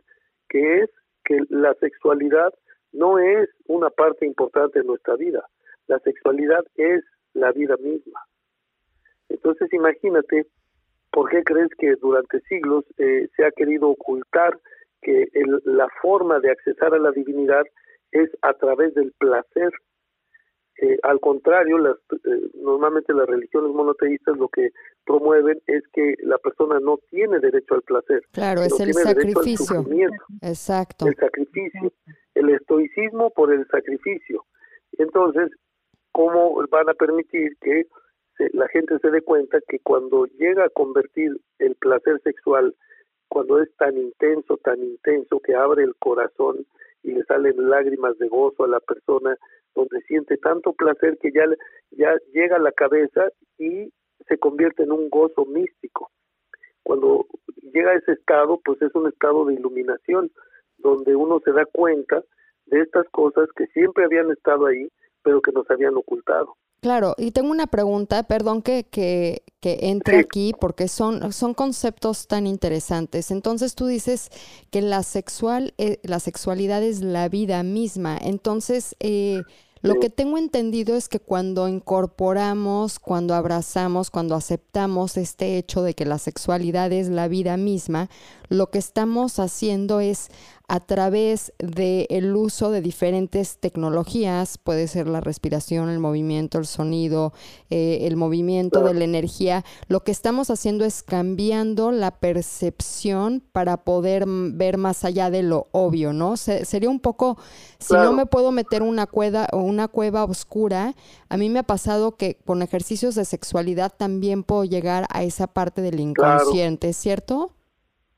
Claro, de hecho, este, pues hay muchos métodos, ¿no? Pero eh, este es uno de ellos, el de la tecnología del cuarto oscuro, pero el éxtasis sexual eh, es otro, o sea, pero ahí sí se requiere una estructura interna para desarrollar una habilidad muy especial que es eh, la de transferir las convulsiones orgásmicas que normalmente se tienen en la próstata o en el útero, transferirlos al corazón primero y luego al centro de la cabeza.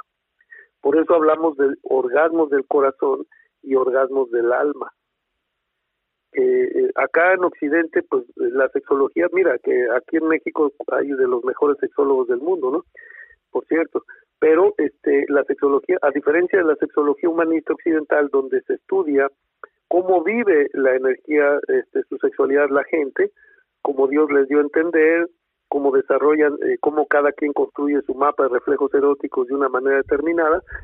En Asia, bueno, aquí en los taoístas, eh, ellos no estudiaban eso, sino estudiaban, eh, porque pues eso de que la vivan como les dé la gana, sí, pero ellos estudiaban cómo podrían, a lo que podrían llegar si supieran cómo hacerlo, si supieran cómo hacer alquimia sexual. Eh, porque el proceso alquímico, que bueno, la gente tal vez no sepa muy bien qué es, pero es la es la ciencia, porque de hecho es el origen de esto que conocemos aquí como ciencia, es la ciencia de transformar un elemento de una calidad determinada en otro elemento de otra calidad más elevada. Por ejemplo, por eso se habla de transmutar el plomo en bronce y luego en oro. Digamos que eh, en un sentido metafórico, la energía sexual bruta es como el plomo, es lo más denso, que es tal y como nos lo muestra la industria de la pornografía, que desafortunadamente es la principal fuente de información sobre temas de erotismo y sexualidad para la inmensa eh, población mundial, ¿eh? y, que cada vez se están metiendo a esas, esas fuentes eh, desde edades más tempranas. Así es, pero creo que es importante mencionar lo que decías, o sea, es la gente se educa con esta energía bruta, con la pornografía, pero lo que tienen que entender es que es un show. Claro. no es, no es la realidad. Claro que no, y mucho menos fue creada para educar a nadie. Exacto, no, la educación pues es lo que estamos haciendo cada uno de nosotros con diferentes, eh, digo, tecnologías y filosofías este, ancestrales que, que tienen prueba, porque mucha gente, cuando me hablas de esta terminología de eh, alquimia sexual o cuando puedes hablar de eh, la iluminación, creen que es algo inalcanzable, Jerónimo. Sí, eso es bien importante lo que dices, porque antiguamente así se creía, que esto era privilegio de monjes y monjas ahí en los monasterios tan elevados eh, de China o de Tibet o qué sé yo, cuando en realidad está al alcance de cualquier pareja que sepa cómo respirar adecuadamente y cómo mover y transformar esta energía sexual, que realmente es muy sencillo. Eh, pero bueno, se, se quiere crear una red neuronal que permite desarrollar algo que llamamos una estructura interna para eh, realizar esta alquimia. Eh, porque además las emociones eh, juegan un papel fundamental, ya que se dice que nuestra experiencia sexual depende de nuestra experiencia emocional. Por eso a ver, ¿cómo? A ver, ¿cómo? ¿Cómo? ahí te va otra vez. Sí. Nuestra experiencia sexual depende de nuestra experiencia emocional. O sea, la realidad no es como es, es como yo me la represento emocionalmente. Mm. Pero si estoy en primera atención, pues soy víctima de las emociones. De hecho, personas que no tienen, digamos, motivos de preocupación en la vida que hacen, pues ven telenovelas, ¿no? y se preocupan de la telenovela. Sí, como que la compran. Exacto, como que, que con necesitamos ese químico del drama porque dicen que, pues, digo, ha sido nuestra educación y nuestra narrativa. Claro, oye, pero ¿en qué telenovela ves a una persona en perfecto estado emocional como el Dalai Lama? Exacto, o en éxtasis, ¿no? En éxtasis sexual, pues no nadie vería tal vez esas esas esa, esa historia porque no es humano, ¿no? Pero bueno, en ese sentido, lo humano, como lo percibimos aquí en esta cultura, que sí me atrevo a decir que es una demencia colectiva, eh, donde nadie nota la locura, porque todos estamos locos aquí y lo ven como lo normal, ¿no? Pero esta locura, pues es eh, donde las emociones y una sexualidad fuera de control es la que manejan a las personas. No, y es eh, evidente porque se está viendo ahora con todos los casos de acoso sexual, con los feminicidios, o sea que es esta, esta energía, perdón, es esta energía bruta, como dices tú, mal controlada, porque yo creo que es interesante refinar esta energía, porque mucha gente habla de trascender, yo no creo que sea posible vivir sin la energía sexual o sin el éxtasis o sin el orgasmo, pero lo que sí podemos hacer es refinar esa energía, ¿cierto? Claro. De hecho, algo que debe estar consciente la gente, eh, sobre todo aquellos que están peleados con el placer, con el placer sexual, porque estarían peleados con el placer de vivir, Algo que deben entender es que la sexualidad, como dice la doctora Nilda, mi socia, una de las mejores sexólogas que conozco, que dice que eh, la sexualidad es el placer de vivir. Por eso, porque tiene que ver con que todos los días cuando abrimos nuestros ojitos, o caminamos hacia Eros o caminamos hacia Tánatos. Si caminamos hacia Eros, que representa el placer sexual, el placer de vivir, la alegría de vivir, el disfrutar un amanecer, un atardecer, el disfrutar el roce del viento en la piel, o sea, es el disfrutar la vida, este maravilloso fenómeno que llamamos vida, que tiene esa íntima relación con el placer sexual. Si una persona no disfruta su placer sexual, no disfruta la vida, ahí es cuando el oro, las joyas pierden su brillo y entonces camina hacia tánatos, o sea, el decaimiento, la enfermedad, la vejez y la muerte. Curiosamente, ¿hacia dónde encaminan las tres religiones principales monoteístas? ¿Hacia Eros o hacia Tánatos? Exacto. Entonces, eso es hacia algo que Tánatos. pues ahí está el problema, porque, eh, y de hecho, se, la, gente se compra este eh, estoicismo hacia el sufrimiento como un valor. Y bueno, ¿qué va a hacer? Pues que simplemente juzga a los demás. De hecho, ese es uno de los principales eh, fenómenos que vemos entre la religiosidad y la espiritualidad. Esta cultura promueve la religiosidad, sí, pero la religiosidad juzga a los demás, no se pone en sus zapatos. Y entonces se asume como un juez y además con capacidad de castigar a todo aquel que no piense o sienta como yo. Pues eso eh, aleja a las personas de ser humanos. y, del, y del placer. Claro, entonces, por eso es tan importante que nos reconciliemos con nuestros genitales, con nuestro derecho al placer y aprendamos a convertir ese plomo, que es tan importante ese plomo porque es, la atracción instintiva. Si no existiera, pues ninguna especie le interesaría reproducirse, ya se habría extinguido la obra de la divinidad. Pues eso es lo que mucha gente no entiende, que el sexo nada más es el instrumento de la divinidad para expresar su obra, nada más. O sea, si no es eso sagrado, pues yo quisiera saber entonces qué sí lo es. Exacto, no, y me encanta, y me encanta lo que dices de, de, de, ver el sexo como un espacio sagrado y de contacto con la divinidad, porque también es la energía creativa. Todas las grandes obras de arte que hemos visto en el mundo, las arquitecturas, la eh, Mona Lisa, o sea, todo, todo son producto de esta energía sexual que si la dejamos en bruto, como dices tú, no se puede convertir en un diamante y en un regalo que también podemos compartir y que nos lleva más de, de la humanidad salvaje a una humanidad mucho más refinada, creativa y no destructiva. Claro, por eso hay una frase también en Tao que me encanta que dice, eh, una piedra preciosa no es más que un guijarro para el ignorante. O sea, esta piedra preciosa es la energía sexual bruta o sea, es instintiva, ese, esa atracción instintiva que existe entre los seres hace que si lo pulimos un poquito, o sea, se transforma ese plomo en el, en el bronce, que es mezclarlo con el amor, el amor incondicional. O sea, es que aquí tampoco esta cultura nos enseña cómo amar, o sea, nos enseña cómo poseernos unos a los otros. De hecho, este, todo esto de la propiedad, la propiedad privada de un individuo, ¿no? Eres mi esposa, mi esposo, mi, mi, mi. no, y de hecho las personas creen que hasta deben de poseer los pensamientos del otro. No, los pensamientos y, los genitales, Jerónimo. Exacto. Entonces, pero si aprendemos a amar, que a mí me encanta una descripción que hace Jorge Bucay, que dice, amar es trabajar conscientemente para que aquella persona que creo o digo amar haga de su vida lo que quiera, aunque yo no esté incluido. Eso sí es amar. Eso, y exactamente es amar porque, porque es el intercambio, no es te amo si me das algo, porque quiero algo de ti, te amo, o sea, siempre no hay esa, como dices tú, incondicionalidad, pero lo mismo siento que está pasando con el sexo. Entonces, quiero sexo porque quiero algo de ti, te quito el sexo porque no me diste el carro que quería.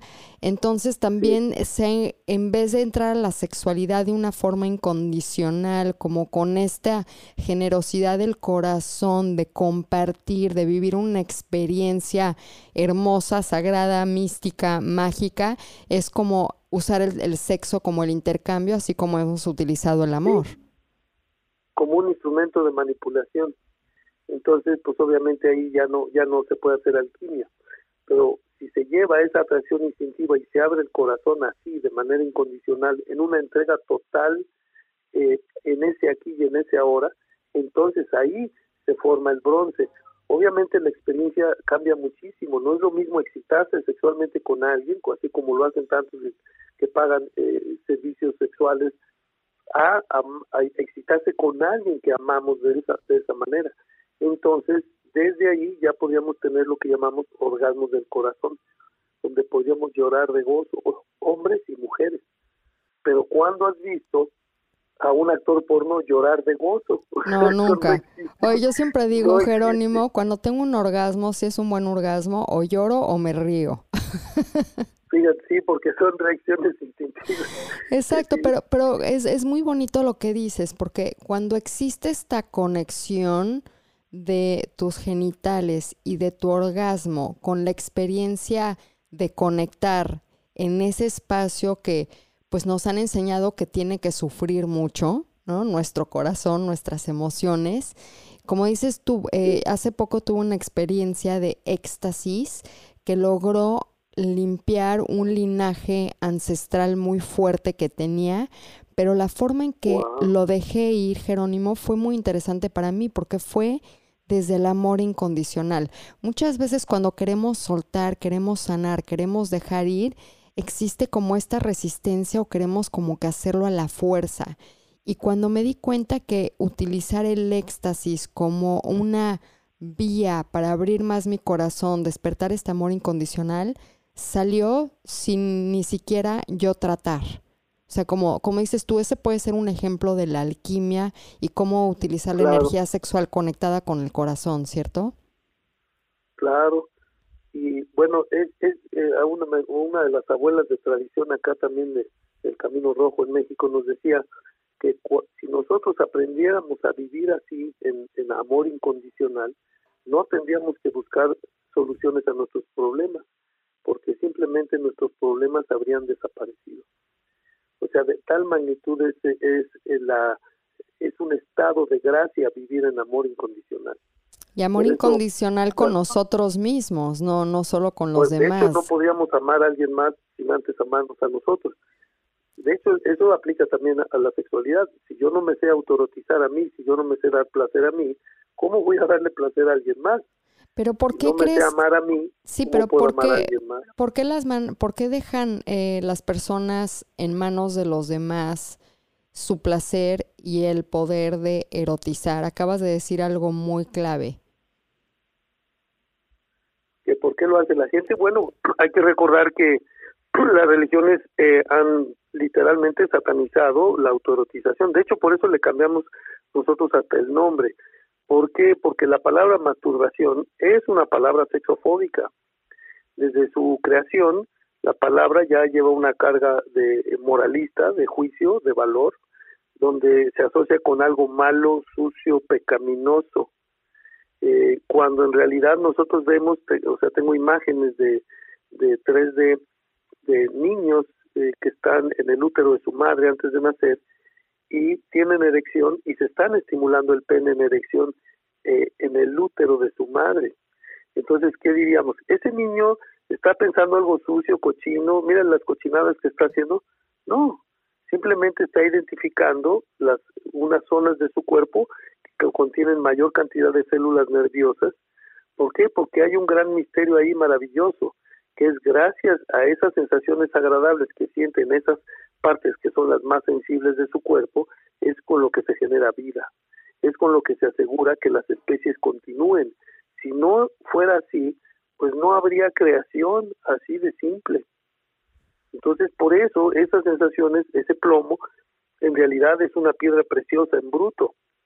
pero que requiere mezclarse con amor y finalmente cuando llega a la cabeza que eh, implosionar, fíjate, porque la mayoría de las personas solamente conocen lo que es una explosión orgásmica. O sea, cuando las personas experimentan un, un orgasmo, lo que hacen es que la energía orgásmica explota por los genitales, genitales hacia el exterior del cuerpo.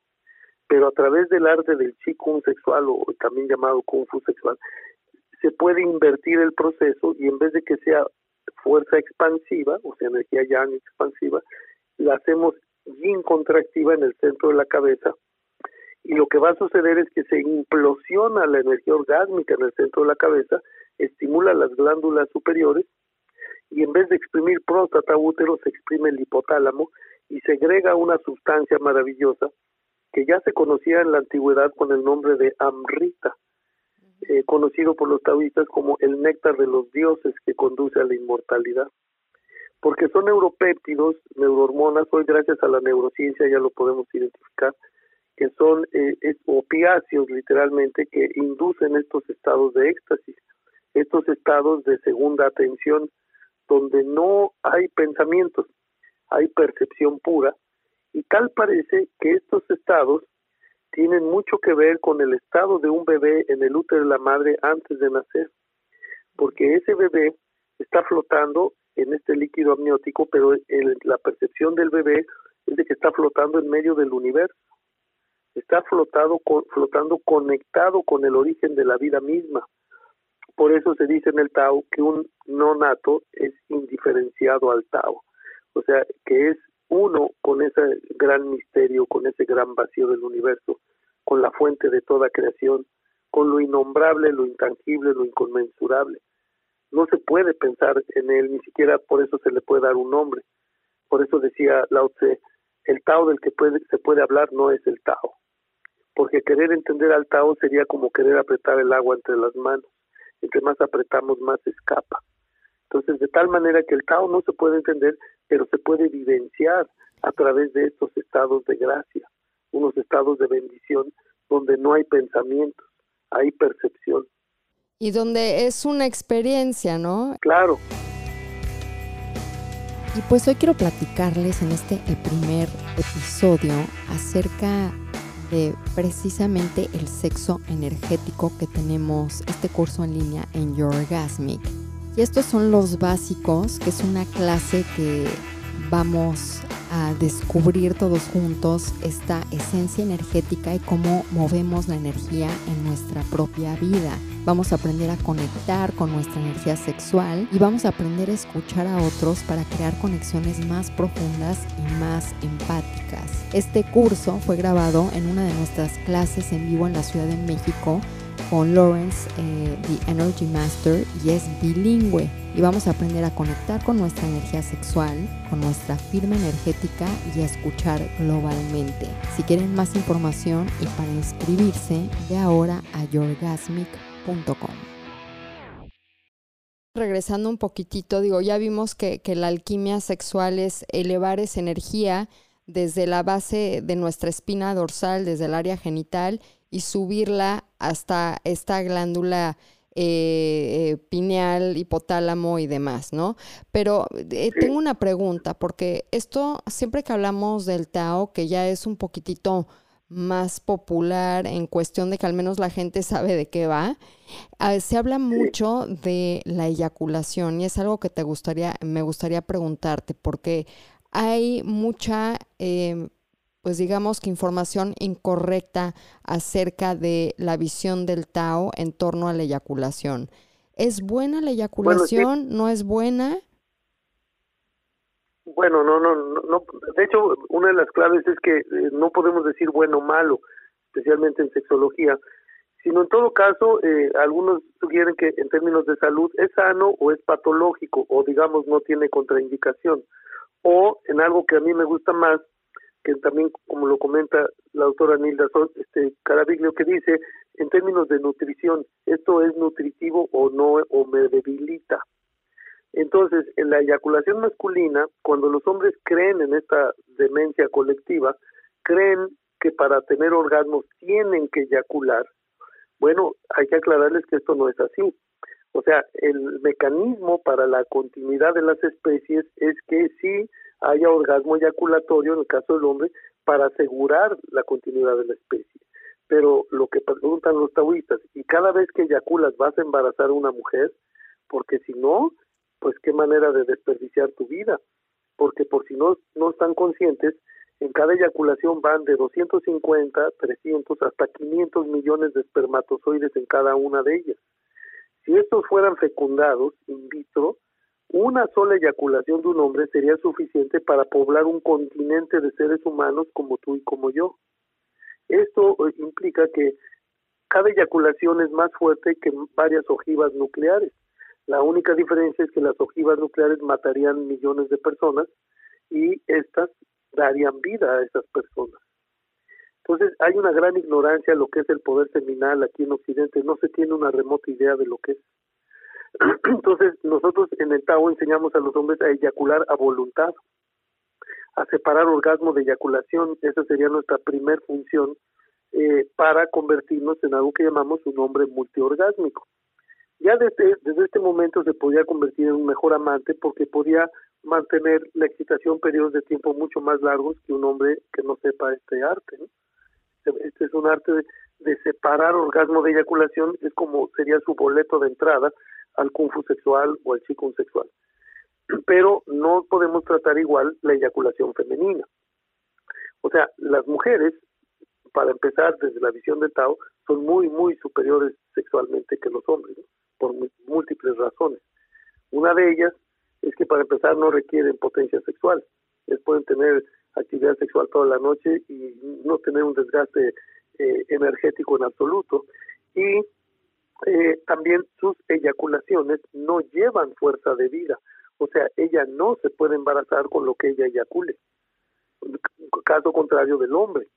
Ahora, fíjate, son sacrificados todos esos millones de espermatozoides con tal de que uno se ilumine, uno se haga inmortal.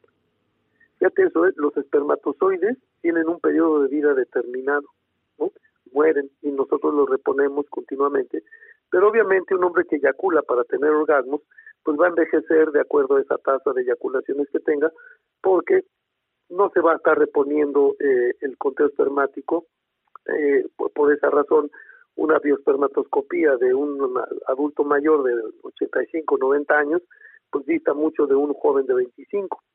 Pero aquí en Occidente se dice, bueno, es que es normal, es, es por la edad. Y los taoístas dicen, no, es por estar eyaculando por tener para tener orgasmo.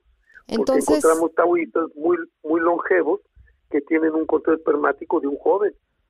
Y, y por este, ejemplo... Pero es porque cuidan sus Claro, y, por ejemplo, digo, ahí es muy interesante lo que dices, es uno tener la opción de eyacular y dos, también existe esta narrativa de que una mujer se siente mal si el hombre no eyacula porque cree que no le dio placer y hay algo que está mal. Esa es la conversación. Bueno, es que la gente no tiene claro qué es un orgasmo y qué es una eyaculación. Y son totalmente cosas distintas, exacto. Son muy diferentes, o sea, esto hay que explicarle a la gente que que lo que aquí coloquialmente la gente dice venirse, o sea, es que no se vino, o sea, e, eso que se le llama popularmente así, es un orgasmo eyaculatorio.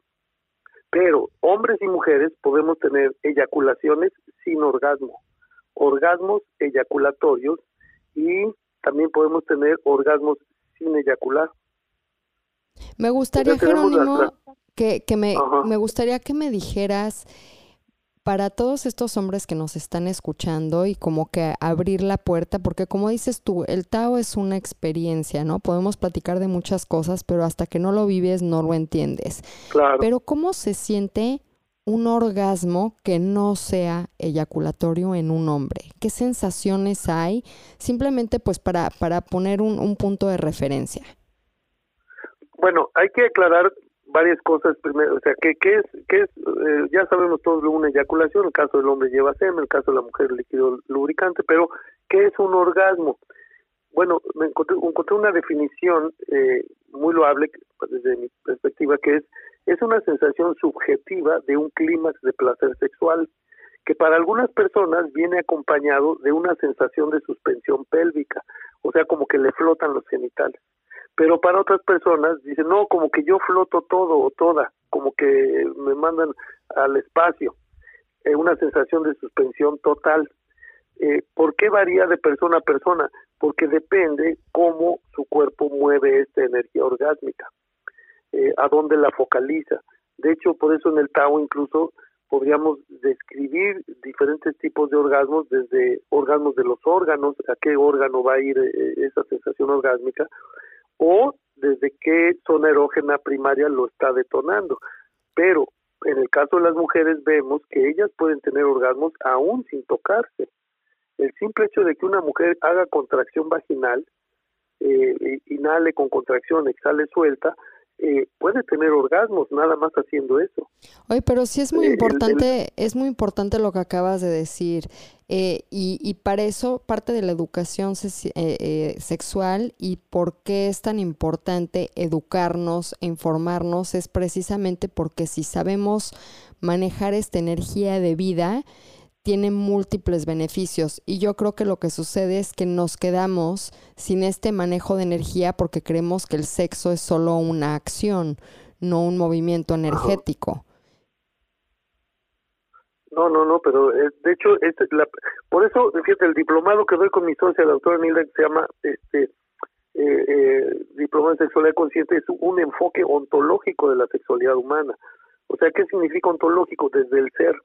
O sea, ¿qué es lo que está pasando realmente cuando las almas se encuentran en un acto sexual? O sea, algo que pocas mujeres y menos hombres están conscientes es que el útero de cada mujer, así como de cada hembra de todas las especies animales, eh, se convierte en un verdadero agujero de gusano cuando esa hembra o mujer se excita sexualmente. Manda una señal a nada más a la dimensión donde están las almas antes de nacer, nada más es lo que sucede. Entonces, esa, esa conexión en la vertical, o sea, porque no es en el mundo horizontal eh, de los sentidos básicos, sino que es en el plano vertical, entre la conexión entre su alma y su espíritu, que es de ahí de donde vienen las aguas celestiales, las aguas de las eyaculaciones femeninas, porque algo que no deja de asombrarnos hoy en día que con todo el avance médico tenemos y todo el equipo de eh, que tenemos de rayos X, tomografía, ultrasonido, etcétera, nadie puede decir dónde guarda una mujer litros de ese líquido eyaculatorio. Si una mujer con que se llene la vejiga de medio litro de orina tiene que ir corriendo al baño y orinar, ¿cómo me puedes decir dónde guarda litros de líquido eyaculatorio?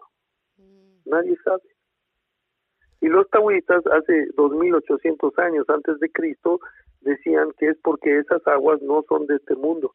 Esas les llaman les llamaban desde la antigüedad aguas celestiales, que vienen de esa dimensión donde están las almas antes de nacer, que se le llama el Yuan Chien, el cielo anterior. Y las hembras son las que tienen esa conexión. Por eso el simple hecho de ser mujer o hembra de cualquier especie son seres mágicos, son los seres que conectan la tierra con el cielo, el espíritu, el alma, con el cuerpo físico. Entonces es algo que el simple hecho de, tener claro eso, por supuesto que cómo va a haber misóginos, cómo va, oye, si tú estás aquí como hombre o mujer por una de ellas, o sea, ella fue el instrumento que te trajo del plano espiritual a, a que tengas una experiencia física. O sea, a mayor educación sexual, mayor conexión espiritual. Es lo que la gente no cree que son diferentes. Exacto. No, es, la puerta, es la puerta también. Es la puerta. Por eso a la vagina de la mujer le llamamos la puerta entre los mundos, la puerta de Jade, porque por ahí pasamos para llegar a este mundo. Y papá tuvo que haber entrado ahí a depositar su semilla sagrada para que eso sucediera. No, y también, y también es, es la puerta pues para, para llegar a niveles alterados de conciencia o esa conexión divina, ¿no? Porque esa es, es la que está eh, yo, yo, digo siempre que es un universo, ¿no? Eh, nuestra, nuestro útero y nuestra vagina y que también esta cuestión de, de, la vagina apretada, que es como el equivalente a la mano de un hombre, también es parte de una educación sexual incorrecta. La vagina debe de estar suave y te debe de invitar a su mundo. Claro, pero también debe de saber apretar, o sea, el equilibrio entre el yin y el yang, porque cuando está muy suelta, pues le puede dar por lado uterino, vejiga caída, etc. Claro, no digo, obviamente, digo, o sea, el balance es importante, pero, pero me refiero a que el hombre siempre cree que el apretado es mejor. Y como, y es, es precisamente como dices tú, el, el, pulso de la vida, ¿no? El yin y el yang, la expansión y, y, la contracción, porque pues así es la vida, siempre nos estamos, eh, estamos siempre en este movimiento entre expansión y contracción, yin y yang.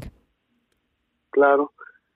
Sí, sí, pues de eso se trata, igual que el diástole y sístole de nuestro corazón. O sea, ese es el pulso de la vida. Entonces, exceso de yin o exceso de yang conduce a una patología. Cuando tienen muy apretado, este, de hecho, apretar el, el esfínter anal, pues les dan hemorroides. Eh, y demasiado suelto, pues va incontinencia en edad adulto mayor. O sea, por eso hay que hacer contracción anal vaginal y luego soltar y relajar. Contracción y relajación. Eh, pues es un entrenamiento, igual que que cualquier eh, eh, disciplina psicofísica se hace a diario.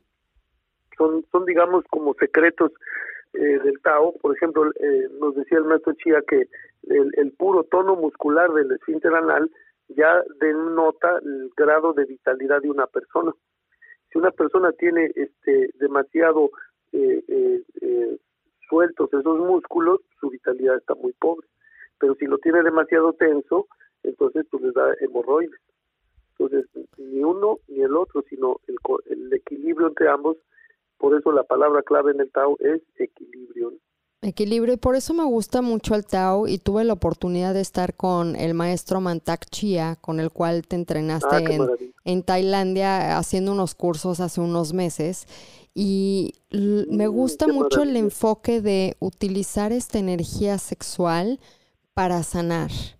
Y creo que Claro. eh, también en nuestra narrativa y en parte de nuestra educación sexual no hablan nunca de la posibilidad que tenemos de inyectar esta vitalidad, de rejuvenecer, de eh, poner en equilibrio todos tus órganos internos a través de la energía sexual. Y es algo que disfruté yo mucho del Mantak Chia, eh, del maestro Mantak Chia, porque tiene además técnicas muy fáciles, son meditaciones. Yo dije, debe de estar complicado porque pues ya va más profundo en la sanación.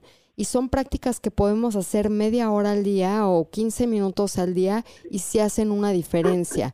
¿Cómo utilizas tú o qué es lo que enseñas en tus cursos en relación a la sanación a través de la alquimia sexual? Bueno, precisamente es eh, primero a reconciliarse con sus propios genitales, porque es muy factible que de, de niños, cuando se, entre los tres años, bueno, desde los dos, tres años, hacemos nuestro reconocimiento de género y claro que los niños no tienen algo que se llama vergüenza, culpa, pecado, para nada. Entonces pueden andar correteándose encueraditos y tocarse los genitales, de hecho, autoerotizarse eh, eh, eh, en, eh, en público. Entonces, ¿por qué? Porque el problema con los adultos cuando ven eso es que lo ven con sus ojos de adulto, no ven, no lo ven con los ojos del niño. El niño, este, para él lo más natural, pues siente rico ahí se, se estimula, ¿no? Pero ¿qué hacen los adultos? Pues le dan sus manazos, le dicen, déjese ahí, niño sucio, sucia. Además, fíjate, asociar suciedad con los genitales, que es donde surge el morbo. Así surge el morbo. Entonces, eh, desafortunadamente los adultos cuando hacen eso, eh, pues inician la carrera sexofóbica de sus hijos, de sus hijas. Eh, y eso, sobre todo los primeros siete años de vida, el primer septenio es muy importante para la manera en cómo construimos nuestro mapa de los reflejos eróticos, eh, porque eh, si nos inhiben esa capacidad, o sea, porque ahí los adultos, ¿qué podríamos hacer? Si le mijito, mijita, pues en esta sociedad no se ve bien que te toque los genitales delante de las visitas, lo puedes hacer en tu intimidad en el baño, pero te lavas tus manitas y, eh, y tiene un lugar, un espacio, está autorizado. Incluso ahí es un elemento maravilloso para enseñar prevención de abuso sexual desde esa edad. Decirles, pero no vayas a permitir que ningún niño, ni mucho menos un adulto, te quiera tocar los genitales o pedirte a ti que se los toques. ¿Por qué? Porque son nuestras partes más íntimas, más sagradas. Utilizar el término sagrado, porque son los únicos órganos que se encargan de traer un alma, darle un cuerpo y traerlo a este mundo. No hay otro órgano que pueda hacer eso. Entonces, enseñarlos desde pequeños que son partes íntimas, sagradas y delicadas, donde un mal tocamiento no solamente puede generar un daño en tus genitales en sí, sino en tu corazoncito y en tu cabecita. O sea, esto lo pueden entender niños desde tres años de edad. De hecho, les doy cursos a niños de de cuatro años de edad en adelante, que donde la prioridad es esa. Y empieza así una, o sea, la educación sexual es a tratar con naturalidad estos temas de acuerdo a la edad. Y sobre todo nosotros anticiparnos a los eventos, sobre todo las situaciones de riesgo como la que estarían los niños. Algo, una frase de, mi socia, la doctora Nilda, que dice, la sobreprotección a los hijos es una forma de abuso. La sobreprotección a los hijos promueve el abuso. ¿Qué te parece eso? No, pues... Porque los deja en un estado de vulnerabilidad. Exacto, ¿no? y... Hay que aprender, ¿sí? No, exacto. Y, como dices tú, es el estado de la vulnerabilidad, pero yo creo que también parte importante de esta educación es, como dices tú, hablar de estos temas con naturalidad y también aprender a poner límites y que se vale decir que no, porque creo que es parte de nuestra cultura de que calladita te ves más bonita, no digas que no porque no va a haber la validación y sobre todo como dices tú, así como respetas tu momento sagrado cuando estás orando, cuando vas a la iglesia a rezar, pues así de importante, esa importancia, esa reverencia debemos de tenerla con nuestra área genital. Claro, con la autorotización. Por eso le llamamos la autorotización con propósito divino. Fíjate, la, la diferencia incluso de cambiar el nombre porque son dos cosas bien diferentes. Yo les, por eso les digo en los cursos, en los talleres les digo, a ver, ¿cómo te sentirías tú si te estás masturbando y entra a la habitación tu mamá con tu abuelita y tu tía? ¿Cómo te sentirías? ¿Qué emociones experimentarías en ese escenario? ¿Cuáles serían? Entonces la, gente dice, bueno, pues culpa, vergüenza. A ver, culpa, ¿estás haciendo algo malo? Pues no, entonces ¿por qué tienes culpa? porque ya la traemos de manera transgeneracional por siglos. Exacto, y es impuesta. ¿Qué pasaría? ¿Qué pasaría si te estás estimulando los genitales, entra tu mamá, tu abuelita y tu tía y les dices, me estoy autorotizando con propósito divino? Por favor, cierren la puerta y, continúas orgulloso de tu práctica. Exacto. ¿Sería posible para ti? Pues si es posible para ti, estarías viviendo en un paradigma sexofílico. O sea, ¿Qué es una persona sexofílica? Personas que contemplamos la sexualidad tan natural como comer sano, tomar agua limpia, o sea, si queremos llevar una vida sana, pues necesitamos una vida sexual sana. Y para poder dar placer a alguien, pues adivinen qué, primero tengo que dármelo a mí. Para poder amar a alguien más, pues tengo que amarme a mí primero. Es lo que llamamos el egoísmo sagrado. Pero es, es, es todo esto es una práctica personal y es lo que como que eh, quiero que sea una de las intenciones de este podcast, ¿no? De esta temporada de tabú, que cuando nosotros nos iniciamos en esta práctica, práctica es importante también abrir nuestras mentes a decir, me tengo que reeducar sexualmente, porque lo que aprendí de la sexualidad pues puede ser bastante arcaico, bastante anatómico o a través de pues los ojos del hombre, porque es la pornografía. Pero si yo abro mi mente a educarme, ¿cómo puedo empezar? Porque nos quedan 10 minutitos y me gustaría, Jerónimo, tocar un poquitito en algo básico para yo comenzar este camino de eh, la alquimia o del kung fu sexual. Bueno, lo primero que yo recomendaría siempre es desarrollar un yo observante. O sea, no podríamos hablar de ninguna forma de desarrollo humano, desarrollo de la conciencia, sino construimos algo dentro de nosotros que se dé cuenta primero cómo hablo, porque si me doy cuenta cómo hablo, me doy cuenta cómo he construido mis modelos de pensamiento y mis sistemas de creencias. Si juzgo a los demás o si me pongo realmente en sus zapatos, y cómo respiro, porque dependiendo de cómo respiro es como se mueve la energía en el cuerpo. O sea, todo el mundo ha visto películas de terror donde hay una chica que se hiperventila respirando así, ¿no? Entra en angustia, en pánico, Entonces, bueno, pues esa es la peor respiración porque va a acelerar su presión cardíaca, sus impulsos cerebrales se van a ir a tope y no va a poder actuar, este, ni va a poder salvar la vida. Si hay una chica así respirando así, yo les pregunto, y adivinen a quién van a matar primero, pues a esa, porque ni siquiera va a poder correr eficientemente, no puede ni escapar. Pero curiosamente, así es como respira un hombre antes de eyacular, eh, se hiperventila. O sea, e, eso está prohibido para nosotros. De hecho, causa principal causa de muerte en hombres, pues es infarto. Y adivinen a qué horas le va a dar el infarto al señor. O sea, 75% según una investigación inglesa, 75% de hombres con afección cardíaca mueren en un acto sexual. ¿Cuándo? Justo antes de tener un orgasmo eyaculatorio. Entonces, en el Tao, en el Tao ustedes les enseñan a los hombres técnicas de respiración para no crear esta hiperventilación antes del orgasmo. Claro, y también pues otra manera muy diferente de hacer el amor, o sea, todo eso que promueve el porno de que eh, el metesaca frenético con respiración agitada, pues esa eh, para, y creyendo que ella debe de tener placer con eso, bueno, pues no alguien les tiene que explicar que les está creando microlaceraciones en las paredes vaginales, la está resecando y le está alejando de la experiencia orgásmica en realidad. Claro, ellas fingen, gritan, pero pues sí, porque les pagan más, entre más gritos pongan, o sea, es, todo eso llaman actrices porno, o sea, pues lo están fingiendo. O sea, alguien les tiene que explicar a los hombres que eso no es real y que esa técnica no es las, no son las técnicas para ni siquiera para estimular eficientemente las zonas erógenas primarias de la mujer. Pero Jerónimo, ¿tú, por qué, ¿tú por qué crees que los hombres tengan esta resistencia a aprender? Digo, digo mujeres y hombres, pero aprender más de la sexualidad. Bueno, pues, pues nada más porque estamos inmersos en una cultura que desafortunadamente todavía sigue siendo machista, patriarcal y en gran medida misógina eh, hay altísimo porcentaje de, de las imágenes sexualmente explícitas del porno llevan violencia de género, llevan formas de violencia contra la mujer, porque no es violencia contra el hombre, siempre es violencia contra la mujer. Y eso está institucionalizado.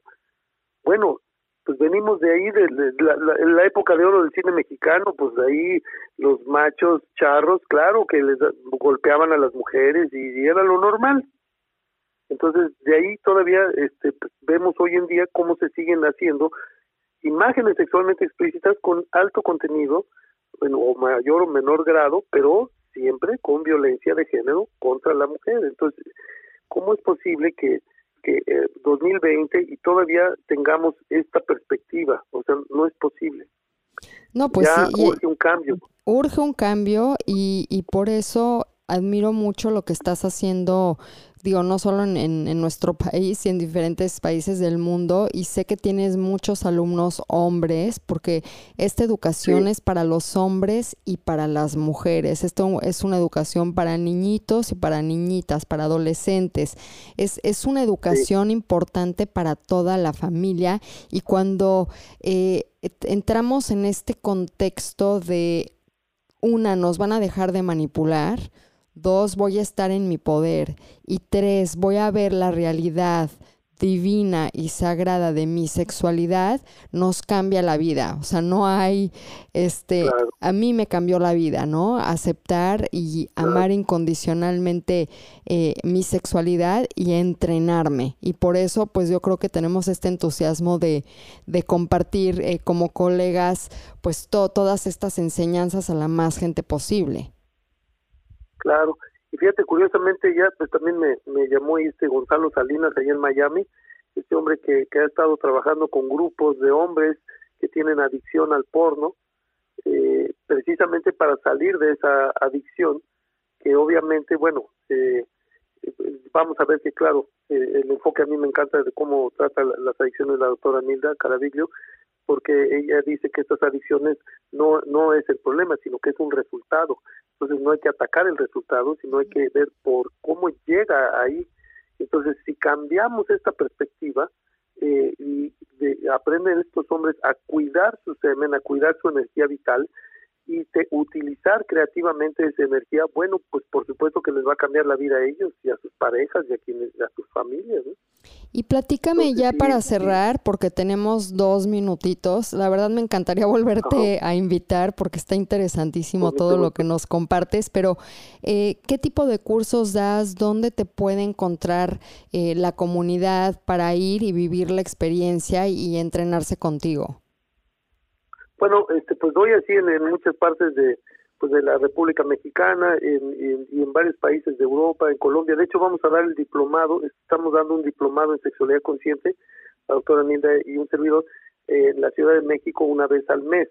Pero vamos a hacer un intensivo en Colombia. Eh, allá, pues, sobre todo, mucha gente de que ya ha estado muy metida en Tantra, eh, han estado buscando y bueno, encuentran que con el Tao, pues sí tiene una estructura interna la verdad, muy refinada. Eh, eh, entonces pueden seguir practicando, realizando sus prácticas tántricas, pero con la estructura interna del Tao y bueno, se potencializa la experiencia de maravilla. Entonces, eh, pues sí damos talleres, diplomados, etcétera, y pueden encontrar en, la, mi página es taodelamor.com y ahí también hay un link con los cursos online que es online.taodelamor.com. Y también en Facebook está el grupo eh, Tao del Amor y, la página, no, el grupo se llama El Tao del Amor, Jerónimo García Z, y está también una página ahí en Facebook que se llama Tao del Amor.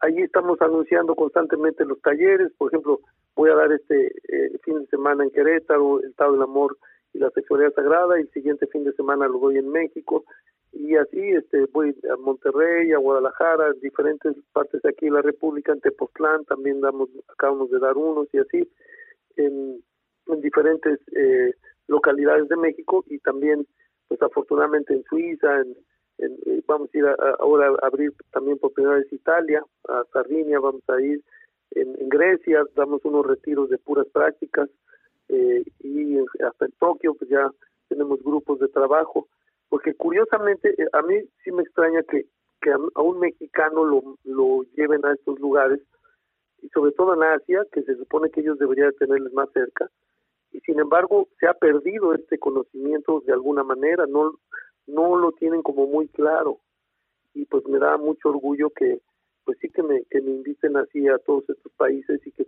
tengamos una verdadera familia porque se hace una comunidad muy hermosa de personas que pues por lo menos tienen la intención y están trabajando en ello de pues hacer alquimia sexual y de pues construirse a sí mismos con una versión pues la mejor versión posible de sí mismos.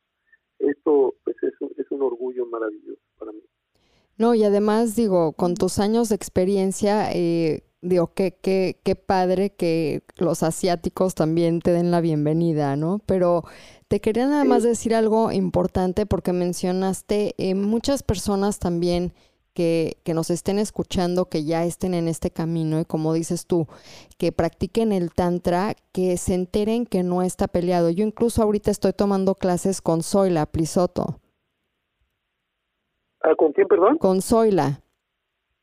Ah, sí, sí, la conozco, ¿cómo no? Sí, bueno, no personalmente, pero sí. Pero sabes quién es. De la familia. Exacto, entonces es de la familia, también trabaja con Mantak Chia y precisamente ella tiene entrenamiento de Tantra y de Tao y me dice, la unión de los dos es preciosa porque el Tantra es un poco más fluido, pero como dices tú, el Tao te da una estructura mucho más como rayo láser de cómo mover la energía. Entonces también yo ahorita estoy entrenando en Tao, entonces para todos ustedes que nos escuchen, los dos está, se compaginan muy bien.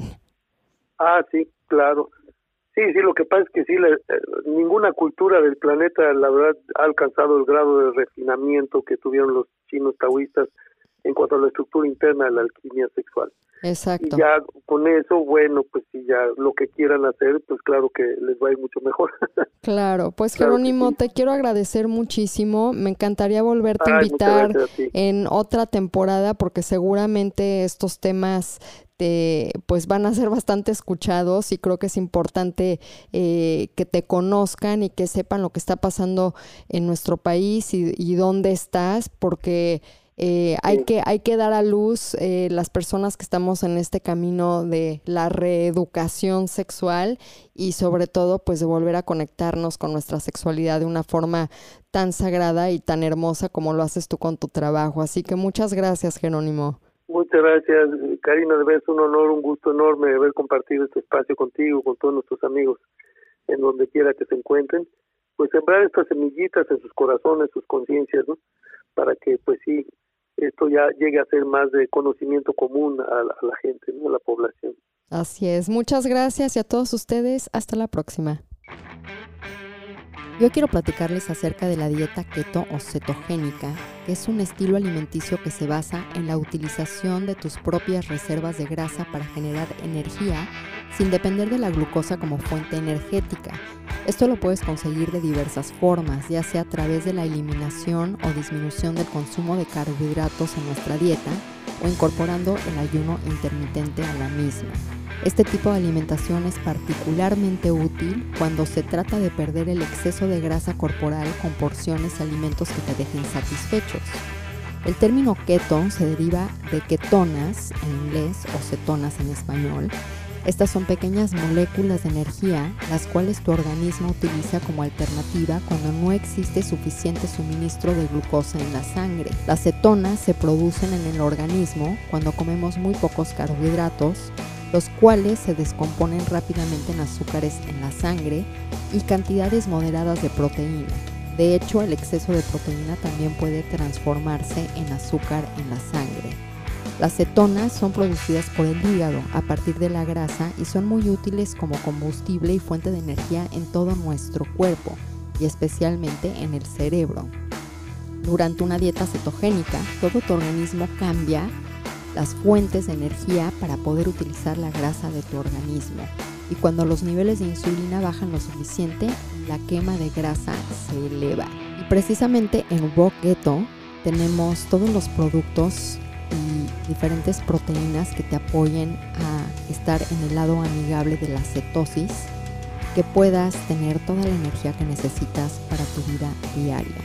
Te invito a que conozcas Keto en roqueto.com MX y que ordenes totalmente a toda la República Mexicana en línea todos estos productos.